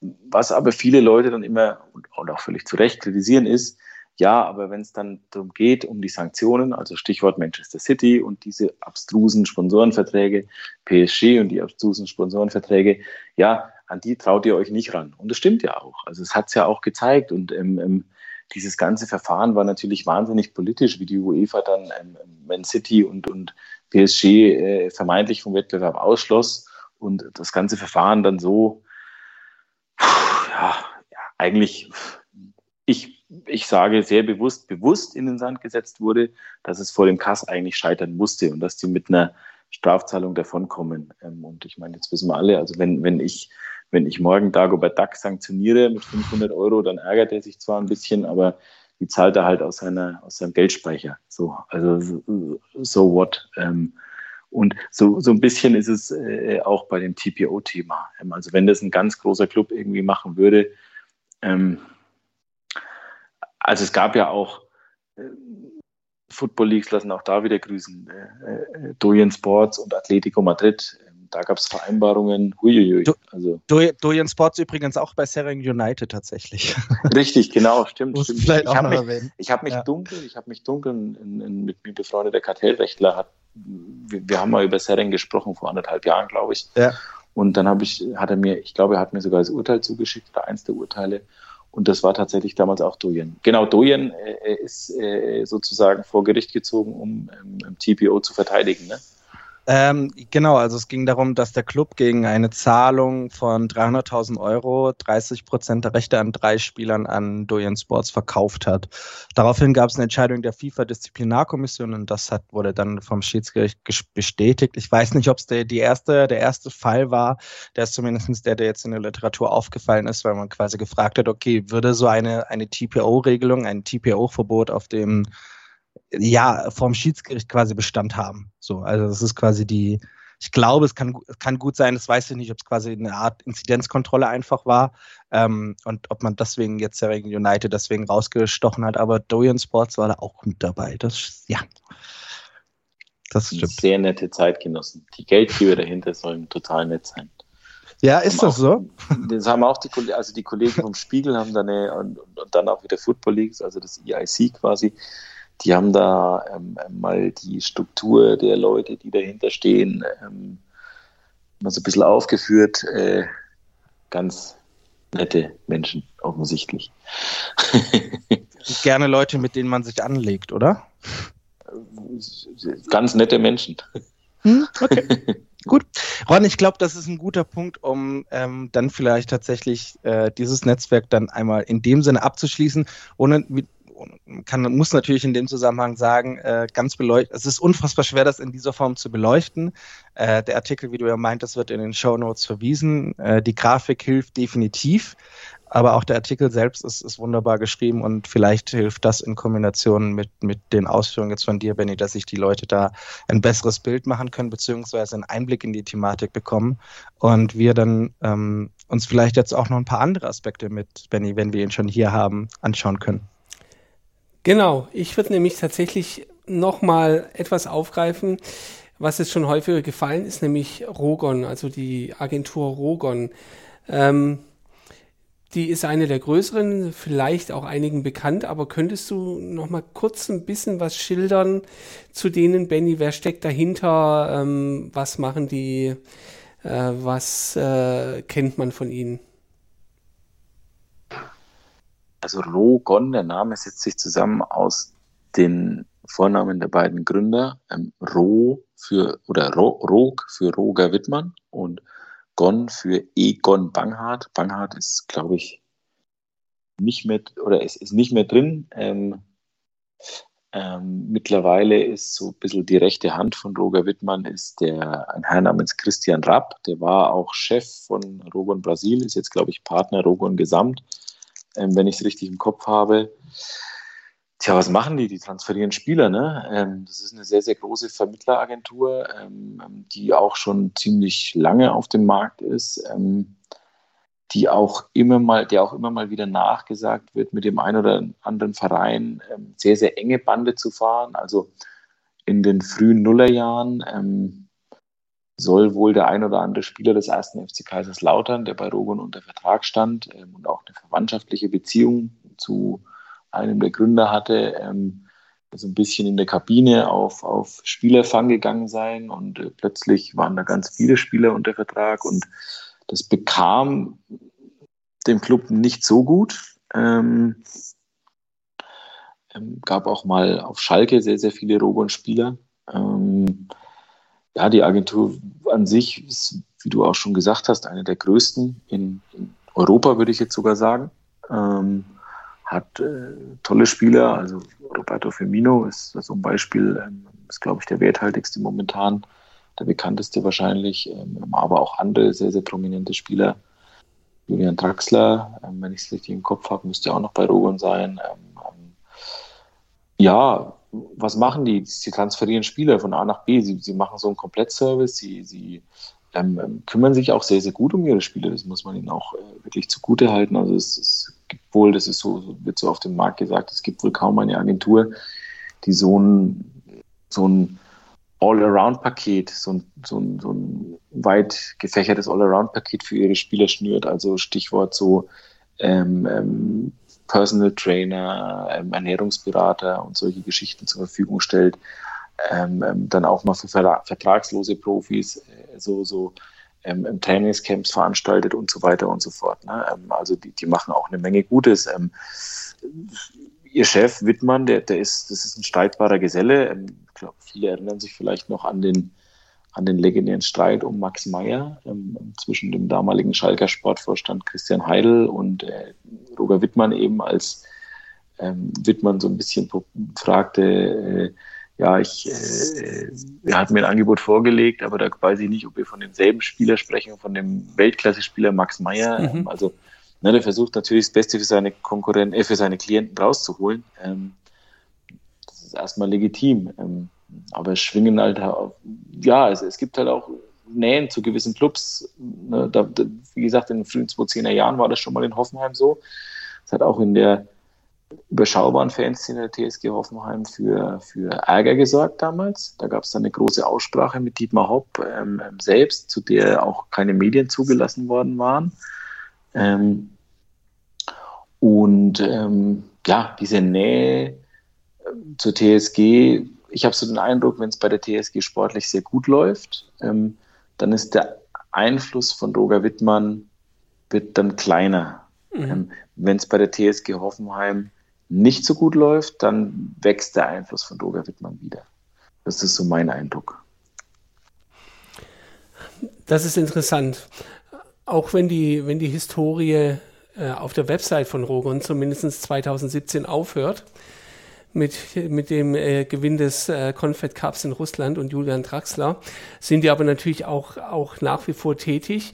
Und jetzt hast du ja gerade gesagt, das ist schon eine der größeren Agenturen ähm, ich denke mal durchaus auch äh, ja, international.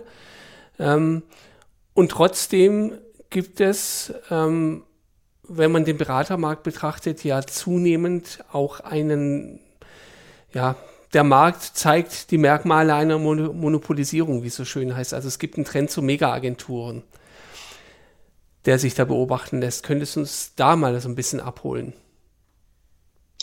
Ja, ähm, klar, gerne. Ähm, das gibt meines Erachtens gibt es da zwei Gründe für. Ähm, der erste Grund ist, ähm, ähm, es ist natürlich wahnsinnig viel Geld im Markt, ähm, wie in allen Branchen, weil wir halt äh, aus einer relativ langen Phase kommen äh, mit Nullzins oder fast Nullzins. Ne? so, das Geld liegt da, das Geld will gewinnbringend investiert werden. Dann schaut man, okay, was ist in den letzten Jahren gewachsen? Ach, dann hat man Immobilien, okay, die sind gewachsen ohne Ende.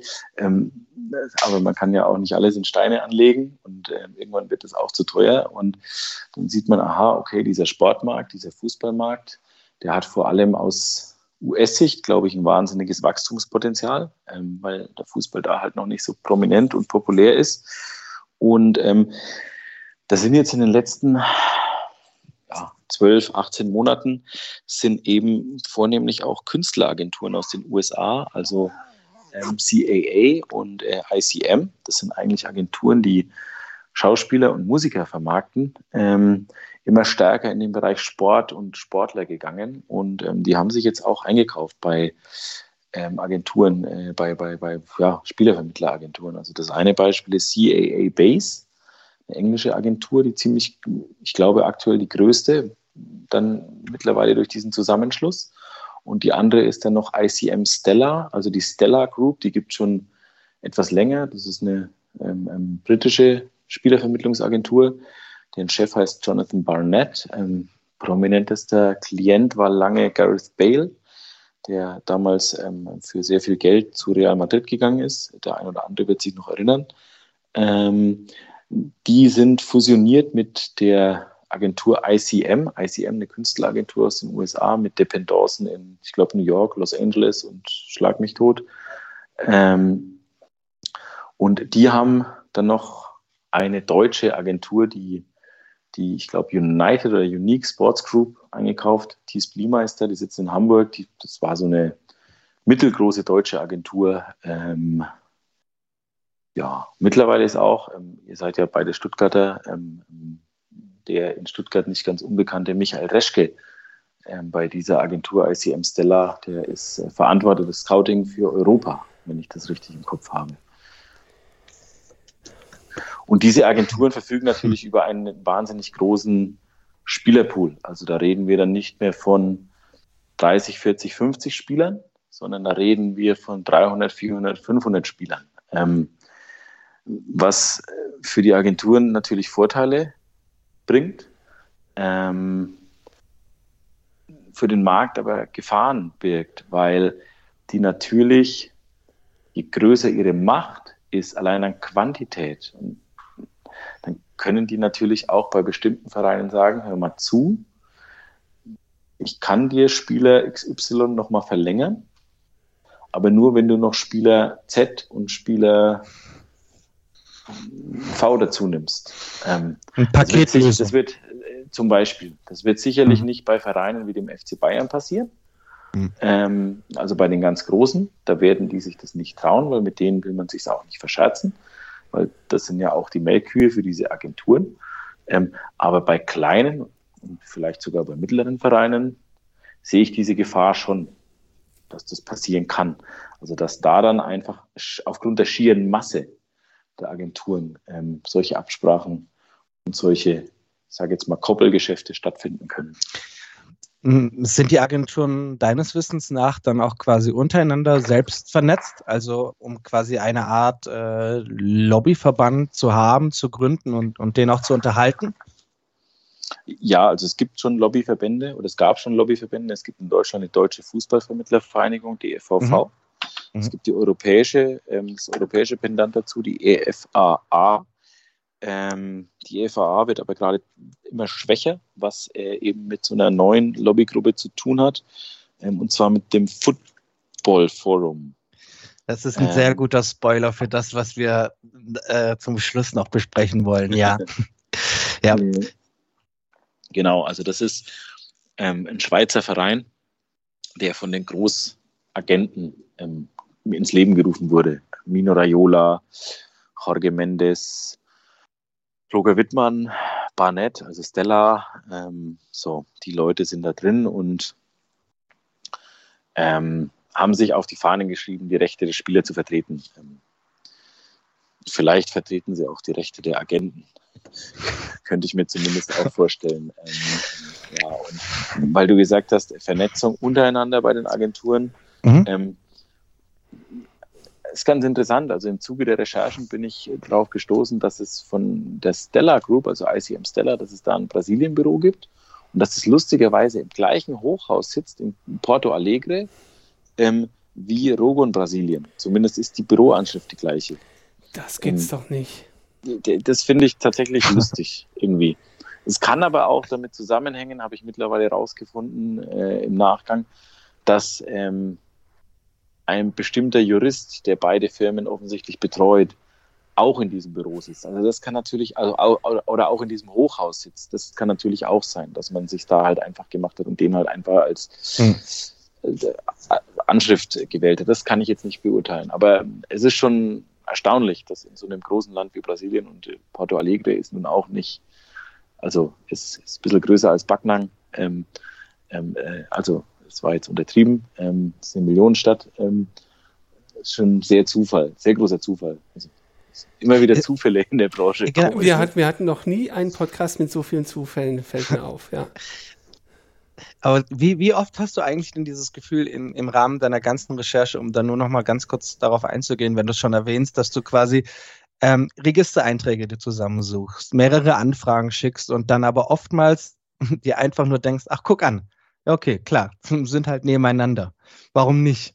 Ähm, also so einen Riesenaufwand hast und, und die, die, die, ganz wunderbare Grafik ja dann auch äh, mit auf, auf der Webseite hast und am Ende dann alles, weil du es ja auch vorher meintest, die Branche auch in einem gewissen Sinn jetzt nicht so unfassbar groß ist, ähm, alles dann da irgendwie doch ganz schön in der Nähe zu finden ist.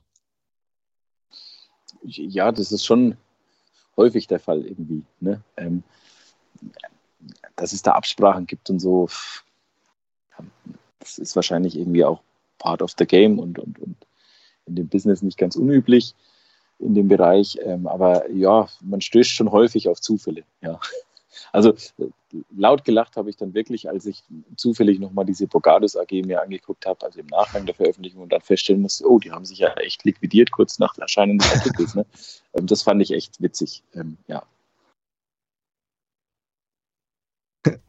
Ja, ähm, was vielleicht in dem Sinne nicht so witzig ist, um, um einen kleinen Schwenk zu machen, wenn wir uns dann ein wenig die Zahlen anschauen, bevor wir und dann uns auch ein bisschen damit beschäftigen wollen, wie so ein Spielervermittlungsreglement eigentlich ausgestattet ist. Also jetzt weggehen von den äh, Mega-Agenturen und uns so in einer gewissen Form mal die Grundlagen anschauen wenn unsere Zahlen stimmen, die wir gefunden haben, dann zahlten im Jahr 2019 beispielsweise Clubs weltweit äh, 589 Millionen Euro, circa um die 580, 590 Millionen Euro. Seit dem 01.01.2003 sind die Beraterhonorare dann weltweit geschätzt auf 1,9 Milliarden Euro angestiegen. Und das Spannende jetzt in dem Sinne ist, mehr als 6800 Spielervermittler sind bei der FIFA registriert. Und die Betonung sollte hier eigentlich auf den Begriff registriert bzw. Registrierung ja, stehen bzw. laufen, ähm, weil das ein Aspekt ist, der uns in unserer Vorbereitung sehr überrascht hat, was man denn mittlerweile alles machen muss, um Spielervermittler zu sein und wie das früher war. Richtig, da hat naja, sich stand, einiges verändert, ja. Ja, Oder? das ist, ja, das ist noch im, das ist noch ein Prozess, der ist noch nicht abgeschlossen. Ähm, das ist ja. dieser Reformprozess der FIFA. Genau. Aber ähm, der Reformprozess, der auch eine Art Rückschritt in einer gewissen Form ist. Denn früher gab es, wir werden jetzt darauf reagieren, kein Registrierungssystem, sondern es gab ein Lizenzierungssystem. Es gab, also es wurde eine Lizenz ausgestellt. Wir ja, haben aber ganz ehrlich, darf ich da 20 Fragen, 20 Multiple-Choice-Fragen. Ja, kannst Darf ich da kurz einhaken? Ähm, Natürlich. Also der, der Rollerführerschein ist, glaube ich, äh, obwohl, ja, der, der, dieser Test war auch nicht ganz so leicht offensichtlich, aber es gibt da eine wunderbare Geschichte von, die hat mein Kollege Michael Ebert gemacht, vor Jahren schon, ähm, zu diesem Lizenzsystem. Ähm, das haben ja dann die nationalen Verbände übernommen. Genau, ähm, also ganz kurz, vielleicht sollten wir kurz erklären, um was es geht. Richtig, das ist ähm, gut, ja. Also ähm, kannst, kannst du gerne machen, Billy, du bist da drin. Ja, um es einfach äh, oder um es möglichst kurz zu sagen, also die meisten der Zuhörer, setze ich jetzt mal voraus, haben wahrscheinlich einen Führerschein und äh, Führerscheinprüfung theoretische Natur, so, so und so viele Fragen, Multiple Choice und sowas gab es auch, so ein Lizenzsystem. Ähm, da hat dann der DFB die Zulassungen, der DFB hat es durchgeführt, die Spielervermittler mussten quasi so eine, so eine Prüfung ablegen ähm, mit waren es 20 Multiple-Choice-Fragen? Ich weiß es nicht, Dani, wenn du die Zahl präsent ähm, hast, dann. Ja, wir haben, wir haben, also was wir rausgefunden haben, ist schriftliche Prüfung, ein Multiple-Choice-Test, 20 Fragen, teilweise eigene Fragen des äh, Verbandes, also die der DFB dann selbst gestellt hat und jeder nationale Verband zu eigenen Themen, also seien es zum Beispiel äh, Kenntnisse des Zivilrechts oder des Vertragsrechts. Dann gab es aber auch von der FIFA, ähm, ich glaube auf einem Extra-Fragebogen damals, äh, Fragen, äh, FIFA-Fragen zu den FIFA-Statuten sozusagen. Also gefordert wurden offiziell Kenntnisse der Einschlägigen, Bestimmungen im Fußball, insbesondere im Bereich des Transferwesens, Statuten, Reglemente etc. pp. Genau. Ähm, und da muss ich jetzt wieder auf meinen Kollegen Michael Eber zu sprechen kommen.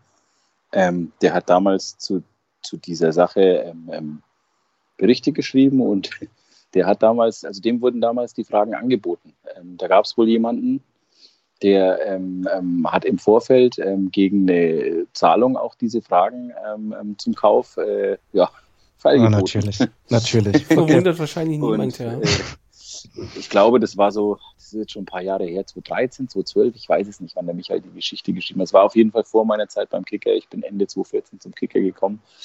Ähm, ja, und das war natürlich äh, blamabel für dieses Lizenzierungssystem, ne, dass es da ähm, offensichtlich Leute gibt, die diese Fragen gegen Geld äh, sozusagen äh, vorab dann rausgeben. Ähm, ja, also es war eine, ja, und äh, dieses Lizenzsystem wurde dann halt eben eingestampft und dann hat man halt äh, einfach Wild West gemacht. Also dann konnte auch der Ron Merz zum Beispiel eigentlich Spielerberater sein. Ähm, der musste nur eine Gebühr beim nationalen Verband hinterlegen. Ich glaube, das waren pro Transferperiode 500 Euro. Und dann, Ron, herzlich willkommen im Business. Solange du, Ron, solange du, Ron, ganz kurz einen tadellosen Leumund hast. Das, davon müsstest du richtig, die Leute noch überzeugen. Richtig. Das kriege ich so. noch hin, aber ich habe es nur zum Spielerinnenvater Führungszeugnis musste ja auch noch. Genau, genau. Führungszeugnis musste ja. hinterlegt werden, ja. ja. Aber, aber der Ansatz war ja, also na klar, dass sowas dann passieren kann, okay, hätte man sich denken können. Aber der Ansatz eines äh, Lizenzierungssystems so schlecht ist der ja an sich gar nicht. Also im Vergleich jetzt zum Registrierungssystem, das ist ein deutlich liberalerer Ansatz, versuchen den Markt, also wir reden hier jetzt, glaube ich, auch von, also dieses, anders ausgedrückt, dieses Lizenzierungssystem trat 2008 in Kraft. Also wir reden jetzt, wir werden nachher noch ein bisschen den, den Überblick über die FIFA-Reglements vielleicht durchgehen, um zu gucken, was sich alles so verändert hat. Aber was man vielleicht ja trotzdem sagen kann, Benny, also gut, dass diese Tests dann die, die Fragen verkauft werden. Ich dachte auch ehrlich gesagt, dass es dann einen Katalog der Fragen gibt, wie bei, wie bei der Führerscheinprüfung, und dass es dann nicht tatsächlich nur diese 20 Fragen sind. Ähm, aber dass diese Tests dann verkauft werden, okay, hätte man sich vielleicht auch denken können. Aber so schlecht war der Ansatz ja im Endeffekt eigentlich nicht, um irgendwie versuchen, eine, eine Barriere noch hinzubekommen für ein, für ein Checkverfahren. Also niemand erwartet jetzt äh, irgendwie, dass dafür eine, eine also gut, ich glaube, dass steht eh nie zur Debatte, eine Riesenprüfung abgelegt werden muss oder sonst was. Aber es ist ja deutlich, also das Registrierungssystem jetzt ist ja ein deutlich liberaler Ansatz, wie du meintest. Also wir können das jetzt einfach machen, wenn wir darauf Lust hätten. Ähm, und damit weicht man ja eigentlich von einem System ab, der noch zumindest versucht hat, das Ganze irgendwie oder versucht hat, dem Ganzen noch irgendwie Herr zu werden. Vor allem, wenn wir es historisch betrachten, 2008 trat das Lizenzierungssystem in Kraft. Ja, also absolut richtig. Ähm, das war sicherlich schärfer als das System, was dann von 2014, 2015 an äh, eben geherrscht hat, also das System Wildwest sozusagen. Ähm, insofern ähm, wurde ja dann äh, relativ schnell erkannt, dass äh, dieses Wildwest-System eben dazu führt, dass halt ganz seltsame Gestalten halt diese Bühne ähm, betreten haben und ähm, dann eben solche Dinge passiert sind wie Umgehungstatbestände, wie ähm, ähm, ja, ich sage es jetzt mal, dieser moderne Menschenhandel eben ähm, ähm, ja, aufgetaucht oder aufgetreten sind. Und das will die FIFA halt jetzt so ein bisschen einfangen. Ob ihr das gelingt, hm, sei mal dahingestellt. Aber der Ansatz jetzt wieder zu einem schärferen System zurückzukehren, der ist grundsätzlich zu begrüßen, ja. Also der DFB hat jetzt die Pflicht, dass man quasi ein Vermittlungsregister unterhalten muss, das man veröffentlichen muss. Und die Vermittler müssen dann jedes Mal registriert werden, wenn sie an einer Transaktion ähm, beteiligt sind. Und sie müssen eine Vermittlererklärung abgeben. Und ich glaube, abgesehen davon, dass es ein Verbot gibt, ähm, äh, zur Entgegennahme von Zahlungen, wenn das, glaube ich, noch aktuell ist im Reglement, äh, wenn der Spieler minderjährig ist oder die Verpflichtung zur Offenlegung aller Zahlen. Das ist auch etwas, was noch vom Gericht äh, Thema war. Das werden wir uns dann auch noch gleich anschauen. Ähm, ist das nichts anderes dann als ein Eingeständnis quasi, dass dieser liberale Ansatz in dem Sinne relativ viel kaputt gemacht hat. Wie plant man denn dann diesen Schritt zurückzugehen? Weil es ist ja de facto eine Art Schritt zurück. Der wird ja auch auf Widerstand stoßen.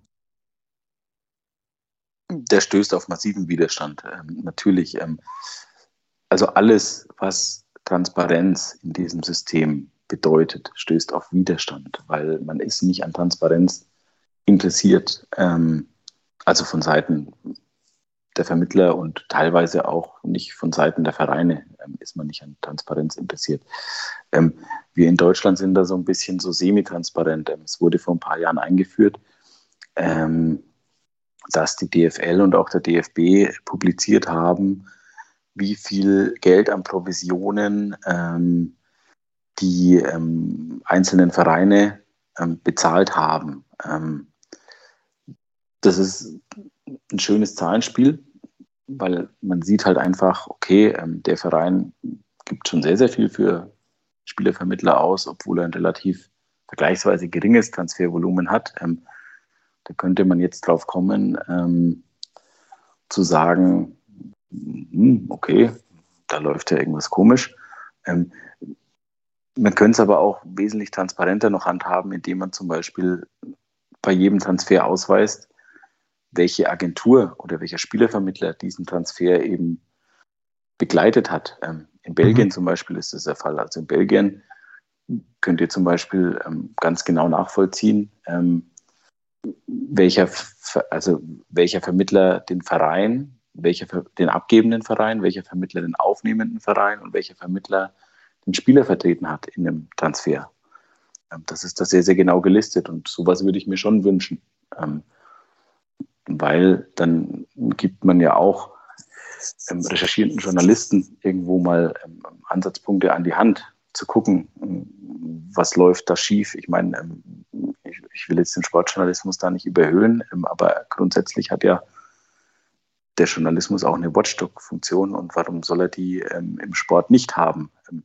dass man sich mal genauer anguckt, okay, macht mein Verein denn besonders viele Deals mit diesem Berater und warum macht er die denn? Ne? Hm. wäre schon ein schöner Ansatz, da sehr, sehr transparent zu verfahren. Also umsonst will die FIFA ja auch nicht ein Clearinghouse installieren für Transferzahlungen, ein Clearinghouse installieren für, für Beraterprovisionen, weil da ja offensichtlich ein Wildwuchs herrscht. Aber glaubst du, weil du es ja vorher auch angesprochen hast, dass, also würde dir mit einer, sagen wir mal, guten Regelung, ähm, wie auch immer sie jetzt aussehen mag, quasi die Verbandsautonomie an sich ausreichen oder würdest du auch hier ein wenig mehr den, den Staat in der Verpflichtung sehen? Denn nur ein kleines Beispiel, was wir herausgefunden haben, wenn wir jetzt mal bis in das Jahr oder in den Monat und Jahr März 2002 geben. Es gab ja in eine Norm im Sozialgesetzbuch, wofür für die Vermittlung von Arbeitnehmern durch private Arbeitsvermittler, und die Situation ist ja de facto jetzt auch so, tatsächlich eine Erlaubnis der Bundesanstalt für Arbeit erforderlich war. Das galt nach unserem Kenntnisstand, so wie wir es jetzt geschaut haben, äh, nach bestem Wissen und Gewissen sozusagen, auch für die Profifußballer wurde dann März 2002 abgeschafft. Wünschst du in einer gewissen Form einen, einen, starken Start in diesem Bereich oder glaubst du, dass mit einer guten Regelung das vielleicht auch über die FIFA funktionieren würde? Boah. Also wir waren schockiert, als wir das gesehen haben. Dass, also gut, natürlich 2002 bis dorthin, andere Zeiten, ist schon klar. Aber dass äh, de facto für die Vermittlung tatsächlich eine Erlaubnis von der Bundesanstalt für Arbeit erforderlich war. Also ich sag's mal so, äh, Ron und mich hat das schon ähm, sehr überrascht, oder? Ja, also mich, absolut. Mich, mich überrascht das ehrlich gesagt auch. 2002 ja. stand ich ein Jahr vor meinem Abi. Ich habe 2003 Abi gemacht, da habe ich mich mit Arbeitsvermittlung noch nicht beschäftigt. Ja. Äh, ehrlich gesagt. Ähm, ähm, also das ist ja, ob, ob, ob, ob das jetzt, ja. ob, da, das ist halt immer die Frage. Ähm, ähm, das eine sind halt dann nationale Transfers, das andere sind internationale Transfers. Also grundsätzlich ist die FIFA, glaube ich, schon mhm die richtige, ich sage jetzt mal in Anführungszeichen, Behörde oder Instanz, in dem Fall, das ist ja keine Behörde, aber es ist halt nun mal der Regelhüter, gut, das IFAB äh, sind die Regelhüter, aber ihr wisst, was ich meine, ja. Ähm, ähm, ja. der Regelhüter in dem Bereich. Ähm, und ähm, die haben nun den Überblick und die haben nun den Kontakt zu den nationalen Verbänden und die Umsetzung national muss dann eben durch die nationalen Verbände erfolgen. Ähm, tja, das ist eine gute also, Frage. Das ist tatsächlich eine gute Frage. Also wenn, ich glaube, dann ist es ja klar, also äh, jetzt irgendwie was zu fordern nach dem Motto, äh, da müsste irgendwie jetzt Deutschland da versuchen, eine starke staatliche Hand zu haben, das bringt ja auch nichts. Also das ist, das, also das ist ja eine Lösung für, also das ist ja ein Problem für, dass es zumindest eine europäische, wenn nicht gar komplett kontin, also komplett internationale Lösung in dem Sinne bedarf. So, und das geht ja dann am meisten ja noch auf der Ebene der Europäischen Union. Wenn sie dafür sich zuständig wäre, müsste man ja dann sich auch anschauen. Aber diesen, diesen, diesen, diesen Aspekt in einer gewissen Form der Verstaatlichung, das wäre ja wahrscheinlich mit der, der drastischste Schritt, den man dann in dem Sinne gehen könnte, der vielleicht an sich auch gar nicht möglich ist. So wie wir ja nachher nochmal sehen werden, was du ja auch geschrieben hast mit dem OLG Frankfurter Main, mit dem Urteil. An andere Situation, aber gleiche Richtung, oder? Hm ja, ist wahrscheinlich schwer umzusetzen. Ich mhm. glaube, das, das, das würde letztlich auch niemandem helfen. Ich glaube, es müsste halt, es müsste halt wirklich ähm, sinnvolle, auch harte Sanktionen geben für Verstöße, für, für äh, problematische Geschäfte. Ähm, und die müssten dann eben auch im Rahmen der Verbandsautonomie äh, Autonomie, ähm, ähm durchgesetzt werden können. Und ich meine, da geht ja der Trend in der Politik zumindest auf EU-Ebene ähm, aktuell schon dahin, dass man da den Verbänden eine relativ hohe Autonomie zugesteht. Das ist so mein Eindruck der letzten, der, der Entwicklung der letzten Monate, die übrigens auch so ein bisschen angestoßen wurde von diesem ominösen Super League-Vorstoß ähm, dieser, dieser äh, Handvoll Vereine. Ähm, also dass sich da die Verbände schon ähm, ähm zumindest, ähm, dass die Verbände da schon die Politik im Rücken haben, habe ich den Eindruck. Ähm, insofern glaube ich, den Staat muss man halt dann reinholen, wenn wir von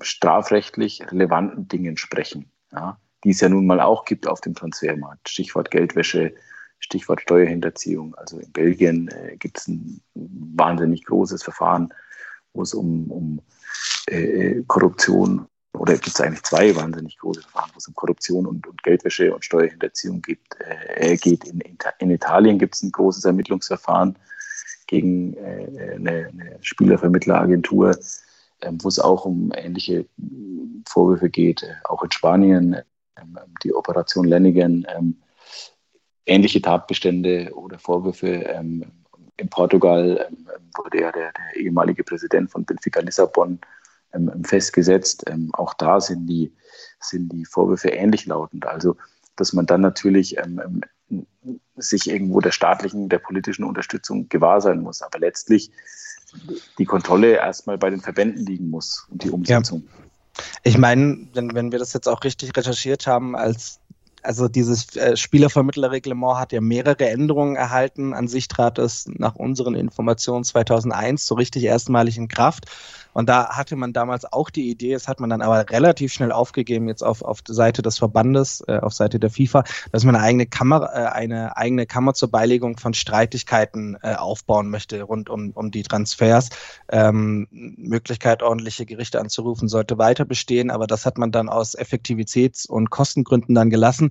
Und so kam dann tatsächlich aber auch der Schwank, äh, der Schwenk, dass man dann gesagt hat, okay, ähm, wir versuchen das Ganze dann einfach in, in, die, in die Kasse zu integrieren integrieren und deren Gerichtsbarkeit in dem Sinne anzuerkennen. Aber diesen, diesen Versuch in dem Sinne hat die FIFA ja auch relativ früh tatsächlich gestartet. Also da versuchen, das eigenhändig gut zu regeln.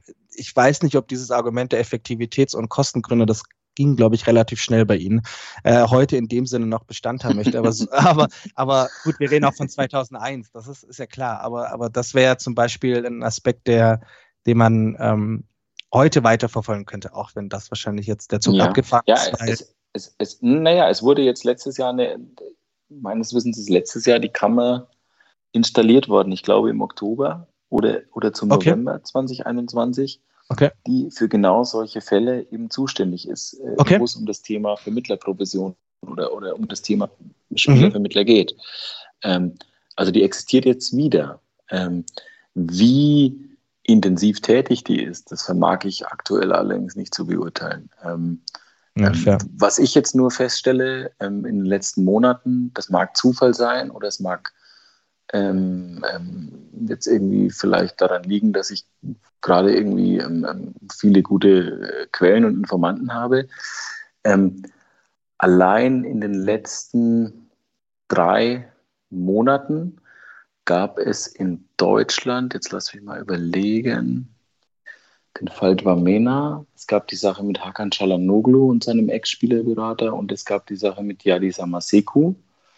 Ähm, also allein in den letzten Monaten gab und dann gab es noch die Geschichte Karl-Heinz Förster und, und äh, also es gab allein in den letzten Monaten vier Verfahren an deutschen Zivilgerichten, wo es um ähm, ähm, strittige Beraterprovisionen ging.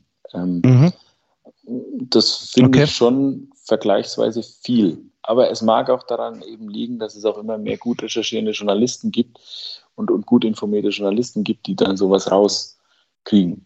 Oder die halt gute Informanten haben und sagen, ey, frag mal bei dem Gericht nach, da läuft gerade irgendwas. Also der Fall Chalanoglu zum Beispiel war, war so gelagert, äh, da hat sich der, der Hakan Chalanoglu hat sich von seinem langjährigen Berater getrennt und der hat ihn dann verklagt, äh, äh, ähm, auf eine Millionensumme und man hat sich außergerichtlich geeinigt. Ähm, Dann, dann gab es noch den, den Fall Wamena, das ist ein afrikanischer Fußballprofi.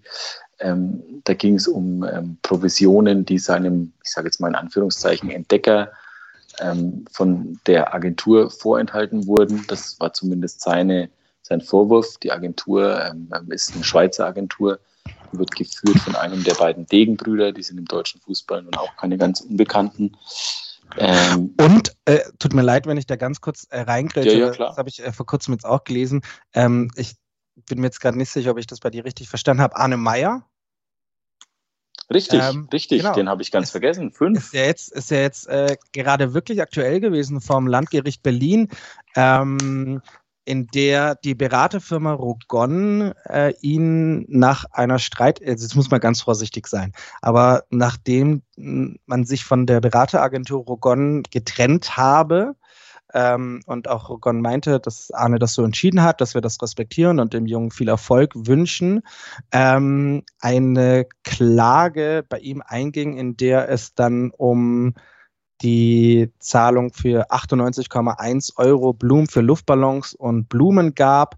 Und sie, ähm, jetzt sind die Einzelheiten 1319 für die Überlassung eines iPhones, also das, was quasi die, die, die, ähm, die Firma Rogon materiell mitgesteuert hat oder ihm quasi jetzt mal ganz untechnisch gesagt gegeben hat, das war jetzt aktuell der Fall.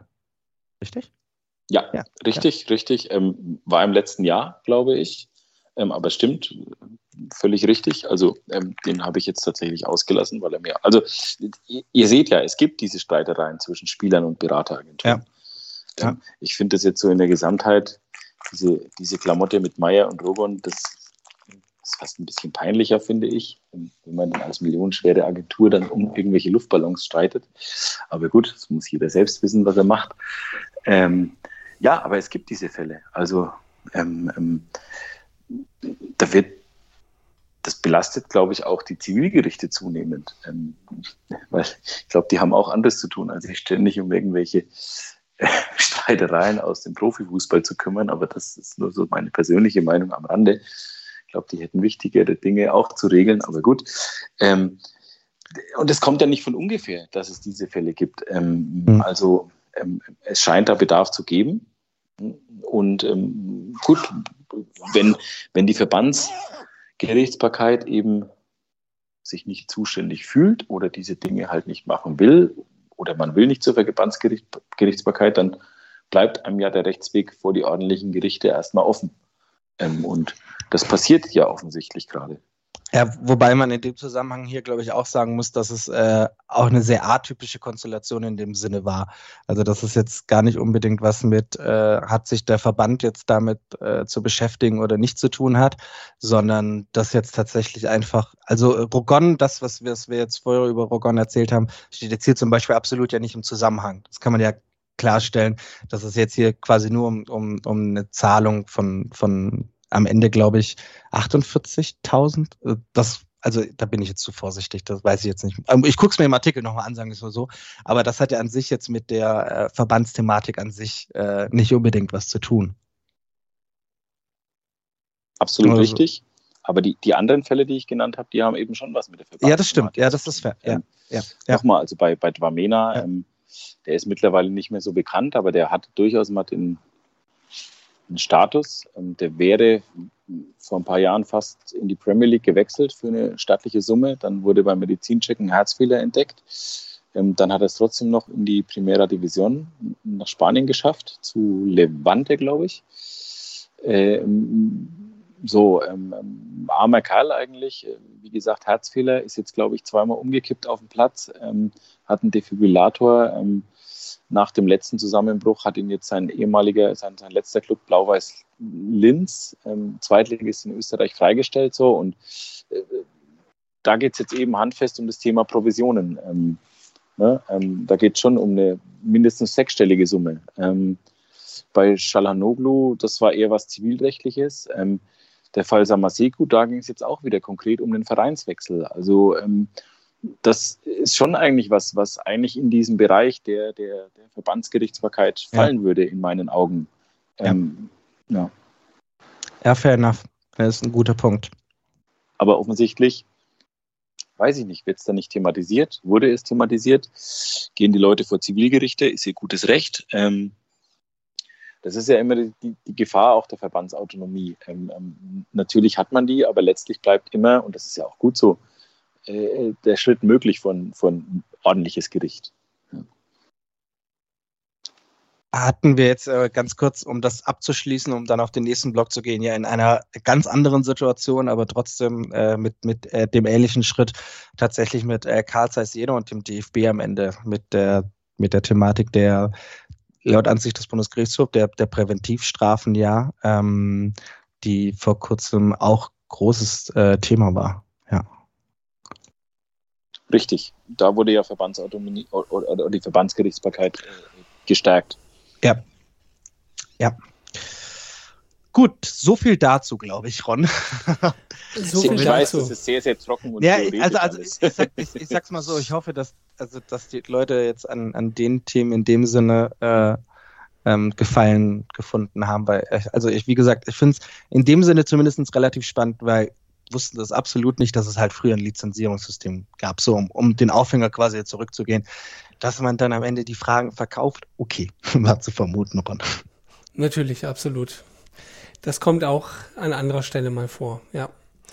Ich würde ganz gerne aber nochmal den Bogen ein bisschen größer spannen und ähm, mal so ein bisschen darauf schauen, was jetzt denn gerade so im Gange ist. Es ist jetzt schon immer wieder angeklungen im Gespräch, ähm, dass auch die FIFA gerade aktiv dabei ist, Veränderungen herbeizuführen, ähm, die nicht immer unbedingt äh, zum Wohlgefallen der Berat Beraterbranche sind. Könntest du uns da mal so ein bisschen äh, die, die wesentlichen Punkte nennen, Benny? Naja, der zentrale Punkt, glaube ich, über den sich die eigentlich fast alle Berater aufregen, ähm, ist, dass man halt ähm, ähm, die Provisionen begrenzen will auf einen gewissen Prozentsatz oder auf gewisse Prozentsätze ähm, ähm des äh, Gehalts respektive des Transfervolumens. Ähm, dass die sich darüber aufregen, ist menschlich und nachvollziehbar. Das äh, ist so ein bisschen äh, das Thema auch äh, Maklerbereich, Immobilienmaklerbereich und so. Ähm, da gibt es ja auch in Deutschland ähm, ähm, bestimmte Grenzen, die aber dann auch relativ einfach umgangen werden können. Ne? Ähm, so, ja, das ist eigentlich der, der zentrale Aspekt und dagegen parallel läuft halt noch eine komplette Reform eigentlich des, des, des Transferwesens bei der FIFA. Also da wird ein Clearinghouse eingeführt, ähm, um die Zahlungen besser nachvollziehen zu können, um auch zu gucken, was machen wir, bezahlen die Clubs auch wirklich ihre Ausstände. Ähm, so und dann soll noch ein Clearinghouse eingeführt werden, eben für die Beraterprovisionen. Ähm, das sind so die wesentlichen Aspekte. Dazu kommen dann eben auch noch andere Dinge, ähm, um missbräuchliche äh, Praktiken auf dem Transfermarkt zu unterbinden. Also zum Beispiel so massenhafte Leihen. Also man begrenzt zum Beispiel die Anzahl der Leihspieler, die ein Verein ähm, ähm, haben darf oder, oder die ein Verein verleihen darf, äh, auf acht und dann sukzessive auf sieben und auf sechs pro Saison. Ähm, sofern es nicht U21-Spieler äh, sind. Ähm, das halte ich schon für sinnvoll, weil es gibt bestimmte Clubs, äh, in ganz Europa, deren Geschäftsmodell ist, ähm, ich äh, binde wahnsinnig viele Spieler an mich und verleihe die dann in schwächere Ligen, an schwächere Clubs und ein paar ähm, schaffen vielleicht den Durchbruch und die, die, die verkaufe ich dann ähm, teuer weiter und dann refinanziere ich so mein Geschäftsmodell und idealerweise fahre ich plus. Also ganz prominentes Beispiel ist der Atalanta Bergamo. Die haben, glaube ich, zeitweise über 40 Spieler verliehen gehabt. Also das ist schon Wahnsinn. Das ist krass allerdings. Sind das denn jetzt ähm, Vorstellungen, die gerade in der Ausarbeitung sind oder ist davon schon was gültig? Ähm, Gibt es da einen Zeitplan? Teils, teils, teils. Also ähm, das ist ein bisschen nebulös. Ähm, starten sollte das Ganze 2020, ähm, wenn ich es richtig im Kopf habe. Ähm, das Clearinghouse für Transfers ist meines Wissens schon gestartet diese Kammer für Streitigkeiten rund um Spielervermittlerprovisionen, die ähm, ähm, gibt es, wie gesagt, schon seit Oktober oder November 2021. Die Leihbegrenzung wird ab nächster Saison dann ähm, evident sozusagen. Ähm, erstmal mit acht Leihspielern, dann ähm, sukzessive runter mit, auf sieben und auf sechs Leihspieler. Also das geht alles so Schritt für Schritt, sage ich jetzt mal. Das sind, ist halt größere, ein größeres Reformpaket, das aber nach und nach eingeführt wird. Und ich meine, ich sage mal so, es, es ist schon mit Klagen zu rechnen, speziell gegen dieses Thema ähm, Provisionsbegrenzungen. Da gab es auch äh, ein Verfügungsverfahren schon in Deutschland. Ähm, das ist aber meines Wissens abschlägig äh, entschieden worden. Also der, das, das, das Gericht, das da angerufen wurde, das war das Landgericht Mainz, glaube ich, wenn ich es richtig im Kopf habe. Das ähm, hat äh, erklärt, es sieht jetzt keinen Grund, äh, das im Verfügungsverfahren zu entscheiden. Also da muss jetzt keine schnelle Entscheidung her. Mhm, okay, und das äh, wird dann ja ähnlich äh, wahrscheinlich in, in jedem Land probiert werden, sage ich mal. Ja, ich glaube, dass vielleicht andere Länder oder, oder Agenturen darauf warten, äh, wie das jetzt weitergeht in Deutschland. Mhm. Es gibt ja parallel noch ein Verfahren, im, du hast es vorhin, Danny, schon ein paar Mal angesprochen, OEG Frankfurt. Das richtet sich allerdings noch gegen die alte Vermittlerverordnung, ähm, ähm, die ja dann irgendwann, wenn denn die FIFA-Reform so durchgeht, wie, sie, wie das die FIFA plant, hier dann irgendwann obsolet ist. Ähm, ähm, aber Punkte nehmen die natürlich mit daraus, ne? wie zum Beispiel das Verbot, ähm, ähm, Provisionen für minderjährigen Transfers zu bezahlen. Ja. genau. Und wenn ich es noch richtig äh, auf dem Schirm hatte, ähm, also es war nicht ganz so leicht zu lesen. Äh, du hast ja auch da, darüber berichtet ähm, und dass das also kartellrechtsmäßig, ich habe keine Ahnung von Kartellrecht, ähm, aber von dem, was man rausgefunden hat und raus, jetzt rausgelesen hat, war es auch so, dass äh, die Registrierungspflicht der Vermittler, äh, beziehungsweise die Pflicht für die Vermittler auch bleibt und genauso die Verpflichtung der Bekanntgabe von den Vergütungen und den Zahlungen. Also das sind die Dinge, die äh, jetzt an sich erstmal, das geht ganz, das Ganze geht jetzt ja noch zum Bundesgerichtshof hoch, die Revision wurde zugelassen, aber das sind ja erstmal die Dinge, die äh, als vereinbar erklärt wurden. Naja, als vereinbar erklärt wurde ja auch ähm, die Geschichte mit den minderjährigen Transfers. Genau. Also ja, auch, auch da, das wurde ja bestätigt. Ja. Ähm, und auch ähm, die Weiterbeteiligung ähm, ähm an, an, äh, an Weitertransfers sozusagen, auch, auch äh, also dieses Verbot der Weiterbeteiligung an Weitertransfers, so ja. muss man sagen. Das, auch das wurde bestätigt.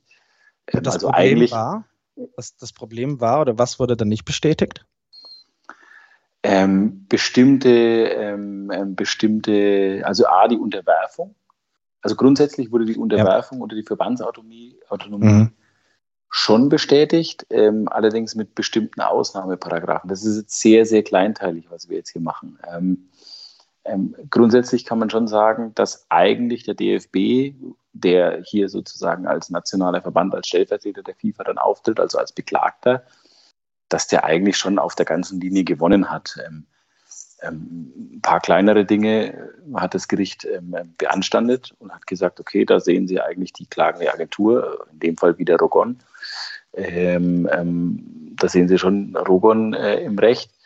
Ähm, aber ich sage mal, die großen Dinge, die Rogon da angreifen wollte, die wurden eigentlich abschlägig beschieden. Genau, um, um das ganz kurz nur nochmal zusammenzufassen, weil wir halt die ganze Zeit auch von DFB und FIFA reden. Also grundsätzlich ist es so, dass die FIFA eine Art äh, Regelungsmonopol hat, die sie in Anspruch nehmen und dann sagen sie allerdings dann in den Reglements, okay, die und die Dinge haben die Verbände zu regeln. Und früher, wenn wir noch 2001 und so denken, ähm, war das dann oft so, dass es nur bestimmte Grundsätze waren, die die Verbände übernehmen müssen. Das hat sich dann ein wenig gewandelt. Ähm, so musste dann nicht mehr das Lizenzierungssystem zum Beispiel verwendet werden, sondern das Registrierungssystem. Aber das ist quasi, ähm, ja, kann man so, wie du es gemeint hast, vertretermäßig ein wenig abstufend. Ja. Genau. Wir haben den Commission Cap. Da, da geht es vielleicht, um, um, da vielleicht nochmal drauf einzugehen, da geht es natürlich auch darum, ähm, wie viele Parteien darf eine, ein Vermittler vertreten in dem Transfer. Es gibt ja grundsätzlich drei Parteien im Transfer. Es gibt mhm. den abgebenden Verein, es gibt den aufnehmenden Verein und es gibt den Spieler. Ähm, das große Problem an dieser ganzen Geschichte ist, ähm, da, kann, da können Interessenkonflikte ähm, bestehen. Ähm, ich glaube, das leuchtet relativ einfach ein. Ähm, der abgebende Verein hat natürlich ein Interesse daran, eine möglichst hohe Transfersumme rauszuschlagen. Ähm, der aufnehmende Verein hat ein Interesse daran, eine möglichst niedrige Transfersumme zu bezahlen. Der Spieler wiederum hat ein Interesse äh, daran, ein möglichst hohes Gehalt zu bekommen. So. Und wenn jetzt ein Vermittler von allen drei Parteien mandatiert wird, zwischen diesen drei Parteien zu vermitteln, dann hat der Vermittler meines Erachtens einen Interessenkonflikt. Weil ähm, woran verdient der Vermittler? Der Vermittler kann honoriert werden normalerweise an der Höhe des Gehalts des Spielers. So. Ähm, aber der aufnehmende Verein hat ja auch ein Interesse daran, das Gehalt des Spielers äh, möglichst gering zu halten. Versteht ihr, was ich meine? Der Vermittler ja, ja, hat aber das Interesse daran, ähm, das Gehalt des Spielers nach oben zu pushen, damit er eine höhere, eine höhere ähm, ähm, Provision bekommt. Dann kommt jetzt wieder der abgebende Verein dazu und sagt natürlich, naja, wenn ihr jetzt bereit seid, dem Spieler das Gehalt XY zu bezahlen, dann müsst ihr auch bereit sein, dem hier eine sehr, sehr ordentliche Transfersumme zu bezahlen. Also das ist ein ganz, ganz schwieriges, komplexes Thema. Also so, schwierig. Aber, aber ganz, ganz kurz, ganz ja. kurz, Benny, wechselt der, der Berater dann nicht einfach, also der, klar, der Auftraggeber ist dann der Spieler, aber wechselt der Berater dann nicht einfach vor dem Abschluss des Transfers und sagt dann, er steht dann quasi auf der Seite des Clubs? Also ich meine, diese Doppel, diese Doppelmandatierung in einer ganz, also komplett anderes Thema, aber das erinnert ja so ein bisschen an, an die, die Maklerregelung. So. Es, es ist im Prinzip ähnlich zu betrachten ja. wie die Maklerregelung. Ja. Ne? Ähm, und da wird ja dann immer gesagt, naja, so ein Makler, der wird ja dafür ähm, sozusagen mandatiert, dass er eine Einigung der beiden Parteien, nehmen wir jetzt mal das Thema Immobilien, Hausverkäufer und Hauskäufer, findet. Ähm, das mag noch funktionieren, aber hier haben wir noch eine dritte Partei, den Spieler. Und da kommt noch dazu, so ehrlich muss man auch sein, ähm, wenn ein Spieler sich beraten lässt, dann sollte er meines Erachtens eigentlich den Vermittler selbst bezahlen, weil dann sieht er effektiv, dass von seinem Konto eine Summe X für das Thema Spielervermittlung, Spielerberatung abfließt. Dann merkt mhm. er, okay, ich bezahle den. Dann kann ich ihn aber auch sowohl rechtlich als auch moralisch in die Pflicht nehmen, hey, warum hast du das so ausgehandelt, warum hast du das so ausgehandelt, warum hast du das so ausgehandelt. So, ähm, die Praxis zeigt aber, dass ja oft der aufnehmende Verein den Spielervermittler bezahlt. Ja. ja?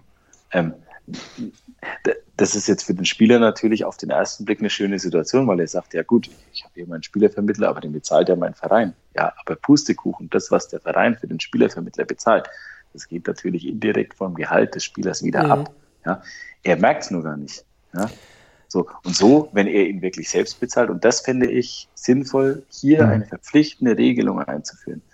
Der Spieler, Berater, Spieler, Vermittler muss vom Spieler bezahlt werden, weil nur dann merkt der Spieler auch, hey, ich bezahle eine Summe. Und da geht es mir jetzt nicht um die Neymars oder um die Messis oder um die Lewandowskis dieser Welt. Da geht es eigentlich wirklich um die Dritt- und Zweit-, Dritt-, Viertliga-Profis. Ähm, gut, zweite Liga in Deutschland lassen wir mal außen vor, aber gerade um die Dritt- und Viertliga-Profis, äh, die eben am Ende ihrer Karriere normalerweise nicht ausgesagt haben für den Rest des Lebens ähm, und die dann auch eben wissen müssen, ähm, dass Beratung natürlich was kostet. Okay, es geht von ihrem Salär ab, aber Beratung ist im Grunde etwas Gutes und ähm, wenn ich dafür bezahle, dann habe ich aber auch gewisse, eine gewisse Handhabe gegenüber dem Berater. Und ja. das ist halt echt schwierig, finde ich. Oder das, pa das, passt dann, passt dann, sorry, ähm, das passt dann nicht unbedingt jetzt in, in die Dritt- und Viertliga, aber äh, man, man kann es dann auch so machen, wie es jetzt Joshua Kimmich gemacht hat oder ich glaube auch Kevin De Bruyne, die jetzt komplett ohne Berater unterwegs sind, weil sie sagen, das, äh, was ich für die bezahle oder was für die bezahlt wird, wir haben es ja gerade aufgedröselt, will ich eigentlich bei mir auf dem Konto sehen. Das ist ihr gutes Recht. Und wenn Klar. sie sich rechtlich, wenn sie sich rechtlich ähm, firm fühlen und äh, ich halte jetzt Joshua Kimmich für, mit, äh, sagen wir das Impfthema außen vor gelassen, möchte ich mich nicht so äußern, aber ich halte den Joshua Kimmich für einen intelligenten Kerl.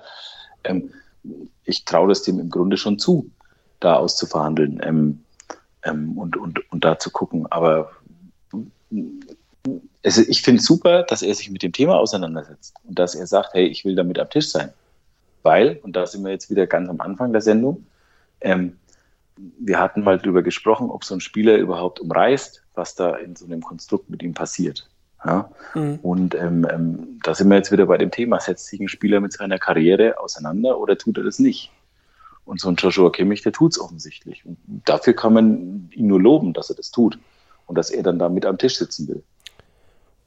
Würde ich, würde ich absolut zustimmen. Ähm, ich, ich, ich stelle mir die Frage, ob sowas ähm, aus Sicht der Berater nicht auch gefährliche Präzedenzfälle sein könnten, die vielleicht ähm, ja, eine gewisse Sogwirkung auch aus, ausüben und auch andere dann darauf kommen, weil ich glaube, ähm, worum es den Agenturen ja auch geht, sind immer die besten Pferde im Stall.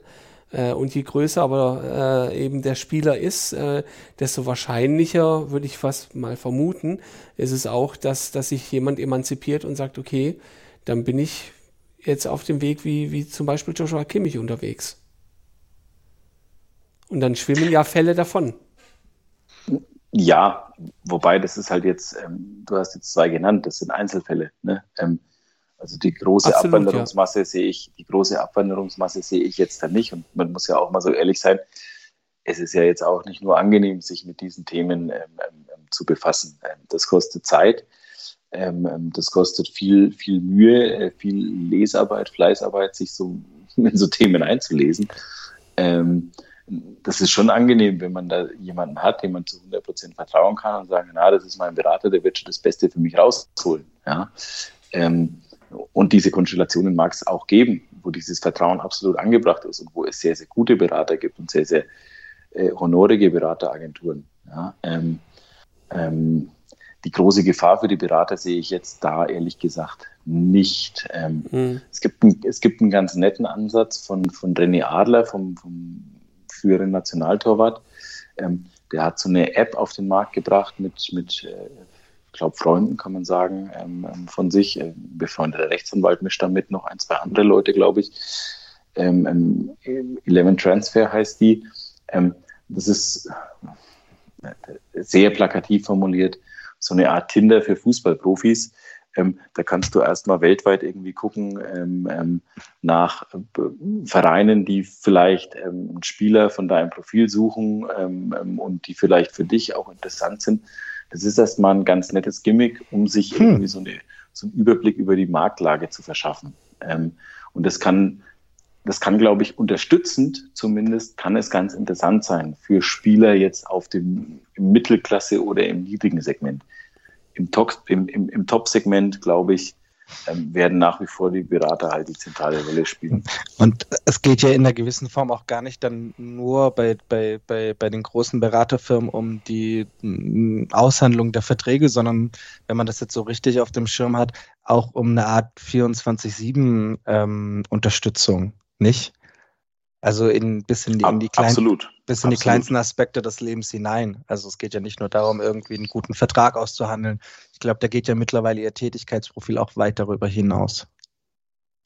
Geldanlage, Gesundheitsmanagement. Genau, ähm, ähm, ja. Auch, auch Verletzungsprävention und so. Auch da gibt es ja dann auch wieder Stimmen, ähm, die sagen, ähm, gerade bei jungen Spielern, äh, boah, das ist schon Wahnsinn, was da, was so an einem jungen Spieler rumzieht. Da ist einerseits der Verein, der ihn beschäftigt, äh, wo er gewisse Trainingspläne hat. Ähm, dann kommt vielleicht noch eine Nachwuchsnationalmannschaft dazu, ähm, ähm, wo er dann auch gewisse Trainingspläne hat. Dann kommt vielleicht noch die Beraterfirma, die sagt, hey, du musst dich hier stärken, keine Ahnung, du hast im Hüftbereich eine Schwäche, deswegen bist du so auch verletzt. Also mach hier noch Physiotherapie und du hast hier noch einen Athletiktrainer. Also manchmal ist dann vielleicht auch ein bisschen zu viel des Guten da. Ja, also der Norbert Elgert, ähm, ähm, der vielleicht dem einen oder anderen Hörerbegriff ist, ähm, ähm, so, eine, so eine Jugendtrainerlegende auf Schalke, ähm, wahnsinnig viele Talente entwickelt im, im, in der Knappenschmiede. Der sprach mal von einem Steuerungschaos für die Jungs. Und ich ich finde, da ist schon was dran. Also was da gerade auf junge Spieler einprasselt, ähm, ist, schon, ist schon heftig. Und, und dann kommt eben von, von so 24-7-Agenturen, kommt dann eben noch mal auch was zu. Ich unterstelle denen da gar nichts Böses, weil die wollen letztlich äh, nur das Beste für einen Spieler, weil sie ja auch einen Spieler wollen, der möglichst viel Geld abwirft. So ehrlich muss man dann auch sein. Ähm, aber ähm, schwierig. Also wenn du dann als 19-Jähriger hörst, äh, von dem trainiert das, von dem trainiert das, von dem trainiert das, ähm, irgendwo bist du ja auch nur ein 19-Jähriger, der vielleicht dann auch die, die, die, die, äh, Sehnsüchte eines 19-Jährigen hat, äh, vielleicht auch mal auf der Couch zu sitzen und äh, spielt man noch Playstation heute? Ich weiß es nicht, keine Ahnung, was die jetzt zocken, aber wahrscheinlich mit irgendwelchen NFT-Karten, was weiß ich, keine Ahnung. Ja, aber erwähnt es bitte nicht. Ja. Ihr wisst, worauf ich hinaus will. Ja. Also, ich glaube, ne, ähm, ja. ist vielleicht auch nicht immer förderlich, dieses Steuerungschaos. Ich, ich glaube, die ähnliche Thematik hatten wir auch tatsächlich ja nach der schweren Verletzung von Silas damals, dem, mit dem Berater bezüglich der Frage, wann er wieder, oder ich glaube, es war Silas. Ja, ja, das war, das war Silas. Tatsächlich habe ja, okay. ich auch verfolgt. Ähm, okay. Das fand ich so einen klassischen Fall irgendwie. Äh, mhm. Ich meine, jetzt muss man dazu sagen, wie alt ist Silas? 22? 21, 22, irgendwie sowas. Also auch, auch ein sehr, sehr junger Spieler. Äh, kommt aus einer psychologisch wahnsinnig äh, komplexen Situation, finde ich, äh, mit seiner ganzen, äh, mit dieser ganzen Namensthematik, äh, mit der, mit der Passthematik, äh, die er da hinter sich hat, äh, noch dazu die Verletzungsthematik und, und dann sagt dann ein Berater, ja, der muss jetzt schnell auf den Platz irgendwie, was, was, was soll das bringen? Ja, also, mhm. also ob irgendjemand beim VfB Stuttgart sagen würde, nee, den Silas, den wollen wir jetzt möglichst lange außen vor halten, was soll das dem VfB bringen, den, den lange außen vor zu halten? So, also es waren Top-Spieler in den letzten zwei Jahren, ähm, die wollen ihn auch möglichst schnell auf den Platz, aber die wollen ihn halt so auf den Platz, dass nicht die gleiche Verletzung nach zwei Wochen wieder ausbricht, äh, nicht, nicht wieder aufbricht. Und äh, ja, ich kann jetzt gerade lustigerweise erzählen, ich weiß, wovon ich spreche. Ich habe mir vor vier Wochen Kreuzbandriss zugezogen beim Skifahren. Also oh. ähm, das kann, also ich habe jetzt gerade noch Probleme äh, irgendwie und ähm, ne, also ich werde auch noch operiert, aber also ich habe da schon Verständnis für, ähm, wenn man da erstmal abwartet. Das ist halt eine wahnsinnig komplexe Verletzung. Ja, Klar, und ja. Ähm, so, aber genau das ist ja das Thema, richtig erkannt. Ja. Ja, und auch da wieder der, der, der Schwenk zum, zum NLZ äh, und Thomas Krücken, der ja auch einige ähm, Dinge über, über die Berater gesagt hat. Da ging es auch um das Training, ähm, das Zusatztraining, das dann nicht notwendigerweise zu dem passen muss, was, was im Verein trainiert wird und trainiert werden soll, wie Spiele entwickelt werden sollen und so weiter. Also auch da ist man logischerweise nicht besonders glücklich über einige Auswüchse. Ja. Ist das vielleicht ein guter Zeitpunkt, um an sich zum letzten Themenblock zu kommen, Ron? Stichwort Auswüchse, Stichwort das, was immer wieder ganz kurz angeteasert wurde, das sogenannte Football Forum, um das Ganze nochmal aus dieser Perspektive zu betrachten und äh, sich damit abschließend noch zu beschäftigen.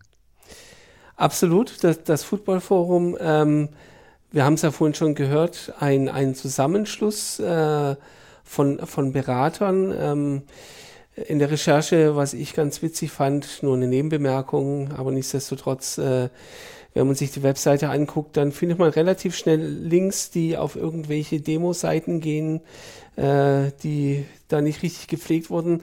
Also das Ganze macht irgendwie einen halbseitigen Eindruck, zumindest von der Webseite her. Was steckt denn hinter dem Football-Forum, Benny?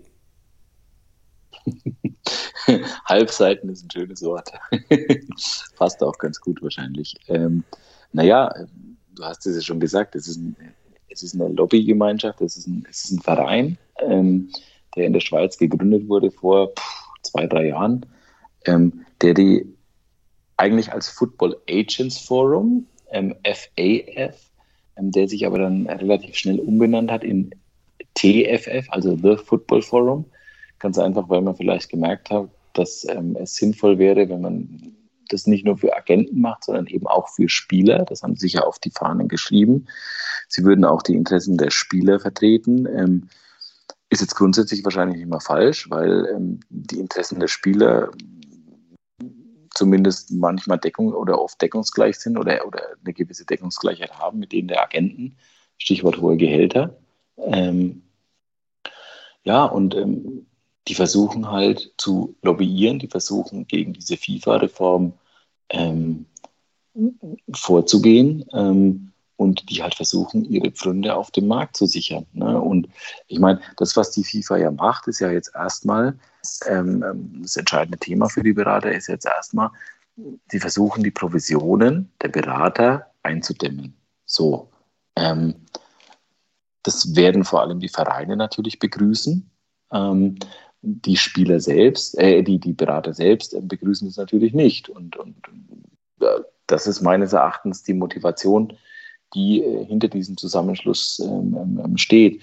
Jetzt hat sich kürzlich die Deutsche Fußballvermittlervereinigung, da gab es auch einen Wechsel, sowohl in der Geschäftsführung als auch in der Präsidentschaft, ähm, hat sich ähm, ähm, meines Wissens dafür entschieden, jetzt auch aus der Europäischen Vermittlervereinigung auszutreten und dem Football Forum beizutreten, weil die halt eben auch Sturm laufen wollen gegen diese FIFA-Reform. So, und das ist der Status quo.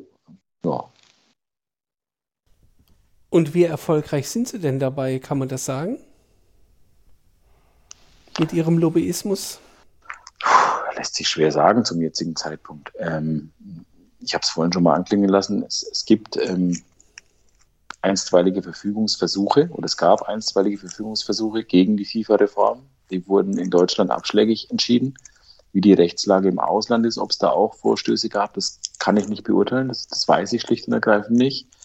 Ähm, aber es ist sicherlich davon auszugehen, weil sie haben auch das nötige, nötige Kleingeld, ähm, dass sie es weiterhin versuchen werden. Ähm, ähm, wie erfolgreich sie sind, ähm, das wird jetzt erstmal die Zeit zeigen. Dann ist es auch etwas, äh, ja, was man, was man weiter begleiten muss, ähm, um dann auch eben wieder zu sehen, ob da nicht auch nochmal so eine ja, eine, eine Vereinigung entsteht, die dem, die dem allgemeinen Bild, das man von der Spielerberaterbranche hat, äh, doch wieder äh, vollumfänglich dann entspricht. Ja, ich finde es halt immer schwierig, dieses allgemeine Bild. Ich meine, nochmal, ich habe das jetzt ein paar Mal schon gesagt, Beratung ist grundsätzlich wichtig und richtig. Also die Spieler brauchen Beratung. Ähm, ähm, auch ein, auch ein Minderjähriger oder speziell ein Minderjähriger braucht Beratung, weil ähm, es ist jetzt nicht davon auszugehen, dass der Verein äh, immer genau das tut, äh, was jetzt das Beste in der Entwicklung eines minderjährigen Spielers, eines Talents ist. Ich glaube, von dem romantischen Gedanken sollte man sich verabschieden. Ähm, ähm, aber es geht halt immer auch um das Thema, wie, wie mächtig ist man. Und, und, und, und da sind wir jetzt wieder bei dem Thema große Beratungsagenturen. Ähm, ähm, es gibt mittlerweile Beratungsagenturen, die, die haben einen Jahresumsatz ähm, ähm deutlich höher als so mancher Mittelklasse-Bundesligist. Und dann ist schon immer die Frage, kämpfen da noch zwei ja, Flaggschiffe gegeneinander, gegeneinander, die eine ähnliche Ausstattung haben? Oder ist es nicht mehr das eine so eine Schaluppe und das andere so ein Kanonenboot irgendwie mhm. der britischen Marine? Ne, ähm, ähm, das wird, das ist eine wahnsinnig komplexe Gemengelage. Ähm, da spielen natürlich dann auch, da spielen eigentlich auch die ganz großen Themen mit rein. Da spielen auch die Super League-Themen mit rein. Ne? Ähm, Jonathan Barnett hat vor ein paar Monaten, also das ist der Typ von dieser Stella Group, jetzt ICM Stella, äh, Bale-Berater, also Gareth Bale-Berater mhm. und so. Ähm, der hat einem großen deutschen Boulevardmedium äh, ein Interview gegeben, ähm, wo er halt sagt, ja, also ähm, Super League, super, ähm, ja, und 50 plus 1 in Deutschland muss unbedingt fallen, weil sonst kann, äh, sonst äh, wird der deutsche Fußball total abgehängt international. Ähm, man kann diese These natürlich vertreten, ja, äh, wenn man es mal ganz realistisch betrachtet. Auf der anderen Seite muss man natürlich auch sagen, ähm, wenn Jonathan Barnett diese These vertritt, ähm, dann tut er das aus einem Grund. Natürlich ist 50 plus 1 ein gewisses Hemmnis für Investoren. Ja, und Jonathan Barnett hat natürlich Interesse, dass möglichst viele Menschen ihr Geld in den Fußball investieren, weil es indirekt natürlich auch seinem Geschäftsfeld wieder zugutekommt. Ja, ähm, so, also das ist vielleicht auch nochmal ein Beispiel, ähm, ähm, ähm, dass eigentlich so die Motivationslage ähm, ähm, von Teilen dieser Branche irgendwo so ein bisschen aufdeckt.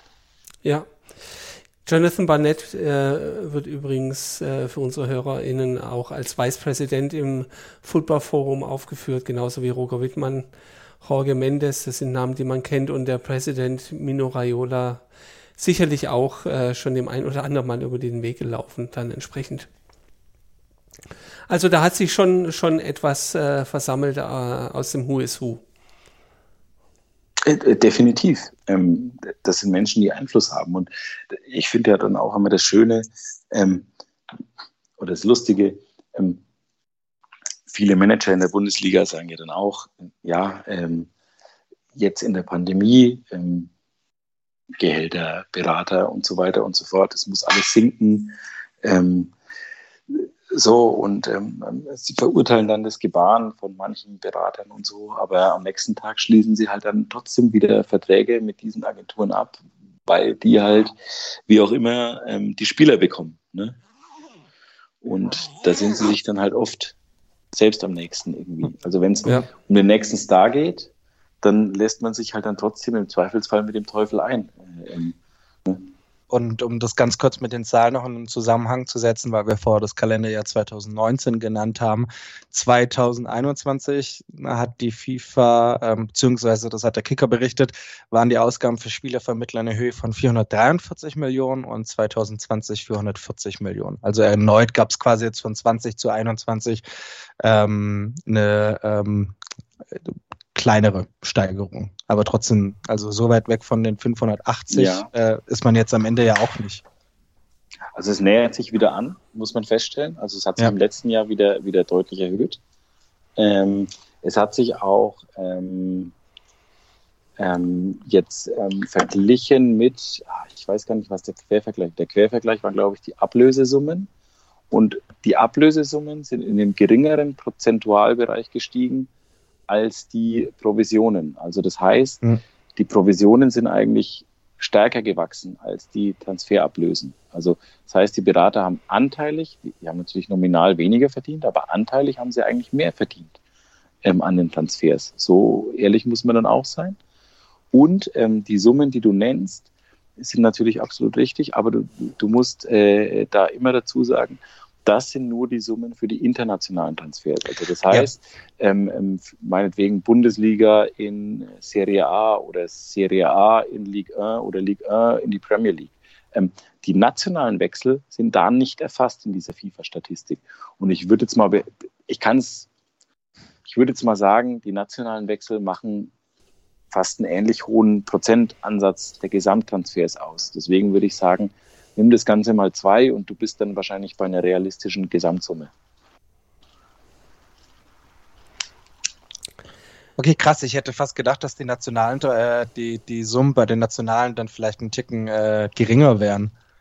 Rein von, äh, äh, von, von, der Logik her, dass du halt denkst, äh, das ist, das ist ja, das ist, weißt, das ist schwer mein? zu sagen, weil, weil diese Summe wird zum Beispiel nicht, nicht äh, publiziert. Also mhm. es wird publiziert, ähm, wie viel die Bundesliga-Clubs für Provisionen ausgeben. Also es wird publiziert einmal im Jahr. Ähm, ich kann, das kann ich jetzt tatsächlich nur für Deutschland sagen.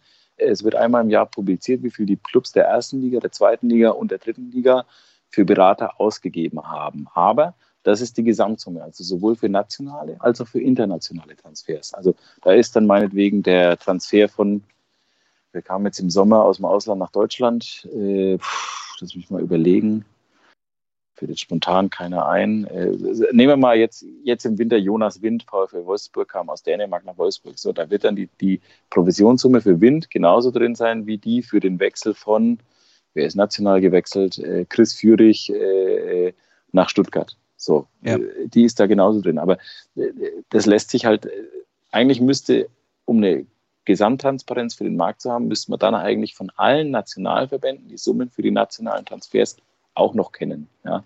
Aber das ist halt dann schwierig bei, ich glaube, 211 FIFA-Mitgliedsverbänden, ähm, alle 211 äh, dann addieren. Ähm, ja, und dann hätte man die entsprechende Summe. Ja, verstehe, verstehe. Also es ist ein Milliardengeschäft. Ähm, und um dann wieder zum Anfang zu kommen, äh, in so einem, also wo Milliarden fließen, da gibt es halt dann auch immer bestimmte Energien, die jetzt nicht immer so ganz ähm, koscher sind. Mhm. Das ist eigentlich fast das perfekte Schlusswort. Damit glaube ich eigentlich diesen, dieses Gespräch, was jetzt schon eine, eine Zeit lang geht, sehr gut zusammengefasst hast. Ich würde dich zum Abschluss nur gerne fragen, mit welchem Gefühl du jetzt dann in Richtung Zukunft blickst. Also, dass, dass da vieles noch passieren kann, dass es sehr spannend sein wird, das ist jetzt, glaube ich, mittlerweile klar. Aber was, was sagt denn dein, dein eigenes Bauchgefühl? Also nach allem, was man so hört, ähm, werden die Berater versuchen, das Thema Transfersummen zu attackieren. Ähm, also dass ähm, Transfersummenzahlungen, also so, so ein bisschen so, so eine Bossmann-Rolle oder, oder, so einen mhm. kleinen Bossmann mhm. irgendwie zu machen. Also mhm. Bossmann-Urteil, ähm, so zusammengefasst. Ähm, früher, heute, wenn, wenn äh, der Vertrag eines Spielers ausläuft bei einem Verein, dann wechselt er ablösefrei. Das war früher nicht der Fall, da musste auch eine Transferentschädigung gezahlt werden. Ähm, Bossmann hat das Ganze eben in das jetzige System gebracht, also dass ein Spieler ablösefrei wechseln kann. Ähm, die versuchen dann quasi auf Bossmann nochmal so eins draufzusetzen. Ähm, also dass diese Transfersummen eigentlich gar nicht legitim sind. Also dass ein Spieler eigentlich. Also ich könnte mir vor, also die, die, die basteln an einer Vision, um es mal jetzt ein bisschen zu dramatisieren, äh, und da, da, kommt jetzt auch wieder dieses Football Forum ähm, ähm, mit rein, die basteln an der Vision, ähm, dass im Prinzip, wenn jetzt übermorgen der Robert Lewandowski sich äh, das Schienbein bricht, äh, dass dann theoretisch über übermorgen der FC Bayern versuchen könnte, den Erling Haaland von Borussia Dortmund rüberzuholen. Also dass es so gar keine Transferperioden mehr gibt. Was natürlich für den, Ach, was, den okay. Sport an sich, wie wir, also das ist so die große, ja, okay, weil, das ist so die übergeordnete ja, ich, Vision, weil, weil, die die haben. Ja, ja das, das, sind so die feuchten Träume. Ähm, ja. Ich glaube nicht, dass das passieren wird. Nee, weil, weil ich glaube, da wird es was Ähnliches wie bei der Super League geben, nämlich einen Fanaufstand.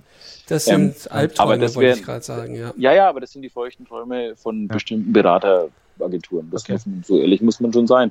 Und das versuchen die natürlich. Ähm, ich glaube nicht, dass sie da eine Chance haben, aber ich glaube, gegen die FIFA-Reform vorzugehen. Ähm, da wird es schon auch Rechtsprechungen geben, vielleicht, die ihnen irgendwo auch Recht geben.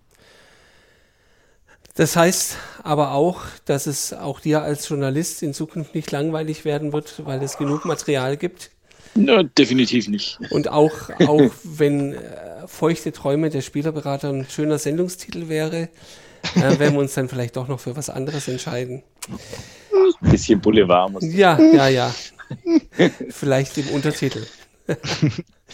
Aber ja. ja, Ron, dann ist es ein guter Zeitpunkt, um äh, erstmal ein riesen Dankeschön auszusprechen, oder? Genau, vielen Dank, Benny. Sehr, sehr gerne. Ich möchte hier noch betonen, ähm, ja. das kommt jetzt so ein bisschen wie von meiner Seite zumindest wie so ein permanentes Beraterbashing rüber. Das soll es nicht sein. Das soll es ausdrücklich nicht sein. Beratung ist wichtig und richtig. Und es gibt, ähm, auch wenn der Eindruck der medialen Berichterstattung vielleicht manchmal was Falsches suggeriert oder oft was Falsches suggeriert. Es gibt sehr, sehr gute und sehr, sehr seriöse Berater. Aber es gibt eben auch sehr, sehr schlechte und unseriöse Berater. Und das ist immer schade, dass da ein bisschen über einen Kamm geschoren wird. Das ist bitter für die Guten. Ähm, aber nochmal, ähm, Beratung an sich ist überhaupt nichts Schlechtes. Ganz im Gegenteil. Ist was sehr, sehr Positives. Der Spieler muss beraten werden er, er, muss sich auch wappnen. Auch die Vereine sind keine Heiligen. Ja? Ja. Äh, und, und, die FIFA schon mal gar nicht und der DFB mhm. auch nicht. Das ja. wissen wir, glaube ich, auch. Ähm, aber das möchte ich dann nochmal unterstreichen. Ähm, ähm, ne? Also das soll kein einseitig, einseitiges Bashing sein. Ähm, ich glaube, diejenigen, ähm, die gut sind, die fühlen sich hier angesprochen und diejenigen, die dann vielleicht nicht so seriös sind, die fühlen sich wahrscheinlich genauso adressiert. Und ich glaube, am Ende ging es auch in diesem Gespräch vor allem darum, auf äh, gewisse Tendenzen einzugehen oder gewisse Problempunkte, die sich einfach ergeben können. Genau. Und die, die dann vielleicht auch einfach, äh, auch in deiner näheren Arbeit und Zukunft, äh, denen du einfach auch die Beachtung schenken wirst. Das, äh, ja, das werde ich tun. So. so. in dem Sinne, Benny, vielen, vielen lieben Dank dafür, dass, äh, dass du hier bei uns zu Gast warst, dass du dir die Zeit genommen hast und uns äh, so gut mitgenommen hast und so viel erzählen konntest. War ähm, ein sehr besonderes Gespräch, ein sehr spannendes Gespräch und ähm, dafür dir ein riesen, riesen Dankeschön. Ich danke, hat sehr viel Spaß gemacht. Ja, dem Dank kann ich mich nur anschließen, möchte aufgrund der Komplexität des Themas nochmals darauf hinweisen, dass wir auf unserer Website dann eine eigene Folge Folgenseite haben werden, wo viele Links drauf sein werden, die Grafik drauf sein wird. Ähm, äh, für alle, die, die interessiert sind, dann zum Weiterklicken und sich weiter reinlesen. Weil auch wenn wir über vieles gesprochen haben, manchmal habe ich das Gefühl, haben wir doch nur an der Oberfläche gekratzt und da gibt es noch so viel mehr. Vielen Dank für die Aufmerksamkeit, äh, euch beiden für das Gespräch. Es hat, es hat Spaß gemacht. Und ja, ich wünsche euch alles Gute, wünsche unseren ZuhörerInnen alles Gute. Und ähm, vielleicht sieht man sich tatsächlich irgendwann mal im Stadion wieder. Das äh, rückt ja wieder in die Nähe. Ja, so sieht's aus. Danke, Benny, und äh, bis bald. Alles Gute. Ciao, Tschüss. Servus. Tschüss.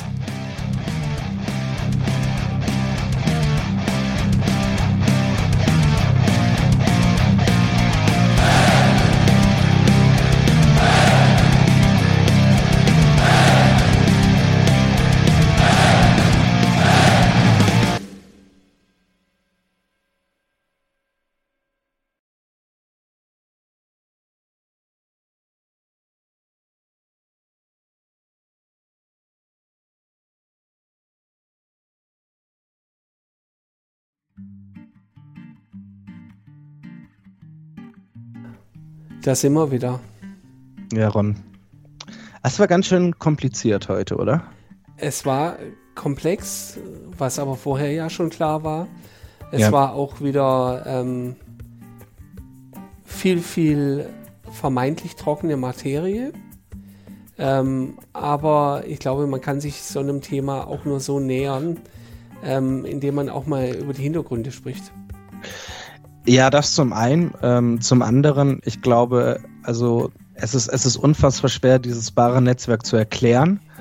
Ähm, und das an sich so zu erklären, ähm, ich, ich glaube und ich finde, dass er das trotzdem sehr gut gemacht hat. Mhm. Und ich hoffe, dass man da, also klar, nach der dritten oder vierten Holding ist man halt raus. Das ist aber auch, glaube ich, komplett normal. Ich glaube, ich war zu dem Zeitpunkt gefühlt auch sehr raus.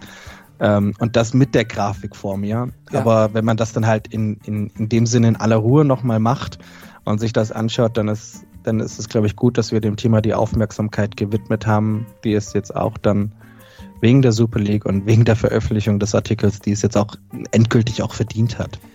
Absolut. Und ja, ähm, es mag ein Special Interest Thema sein, äh, eine gewisse Nerdigkeit ist vielleicht mit dabei.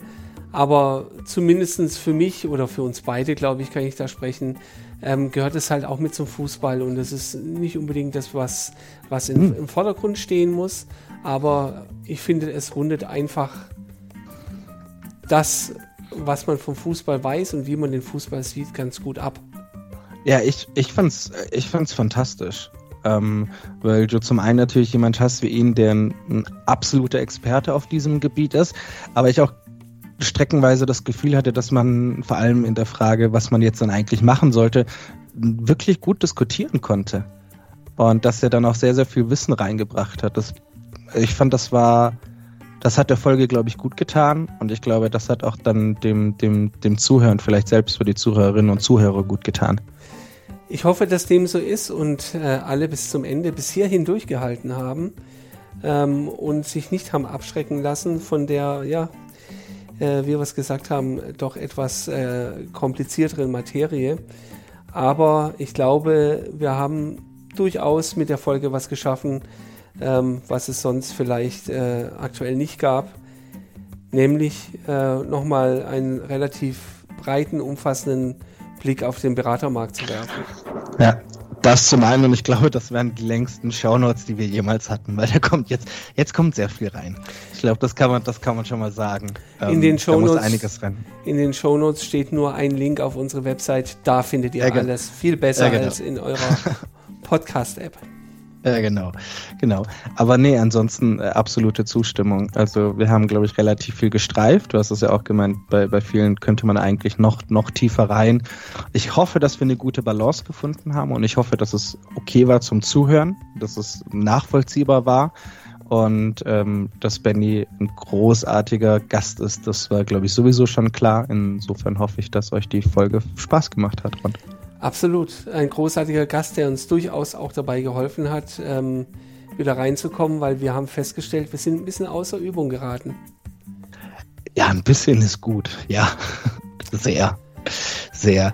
Aber äh, genau, ich glaube, dazu sagen wir jetzt auch nichts mehr. es ist, Thema. wie es ist. Ja. Ich sag, ich sag, ich sag jetzt nichts mehr dazu, ähm, zu dem Thema. Mal gucken, wann die nächste Folge rauskommt. Hoffentlich bald. Ähm, ein paar Sachen haben wir schon. Ähm, und dann mal sehen, äh, wann es weitergeht. Dabei wollen wir es belassen. Alles Gute euch. Ciao, macht's gut. Ciao.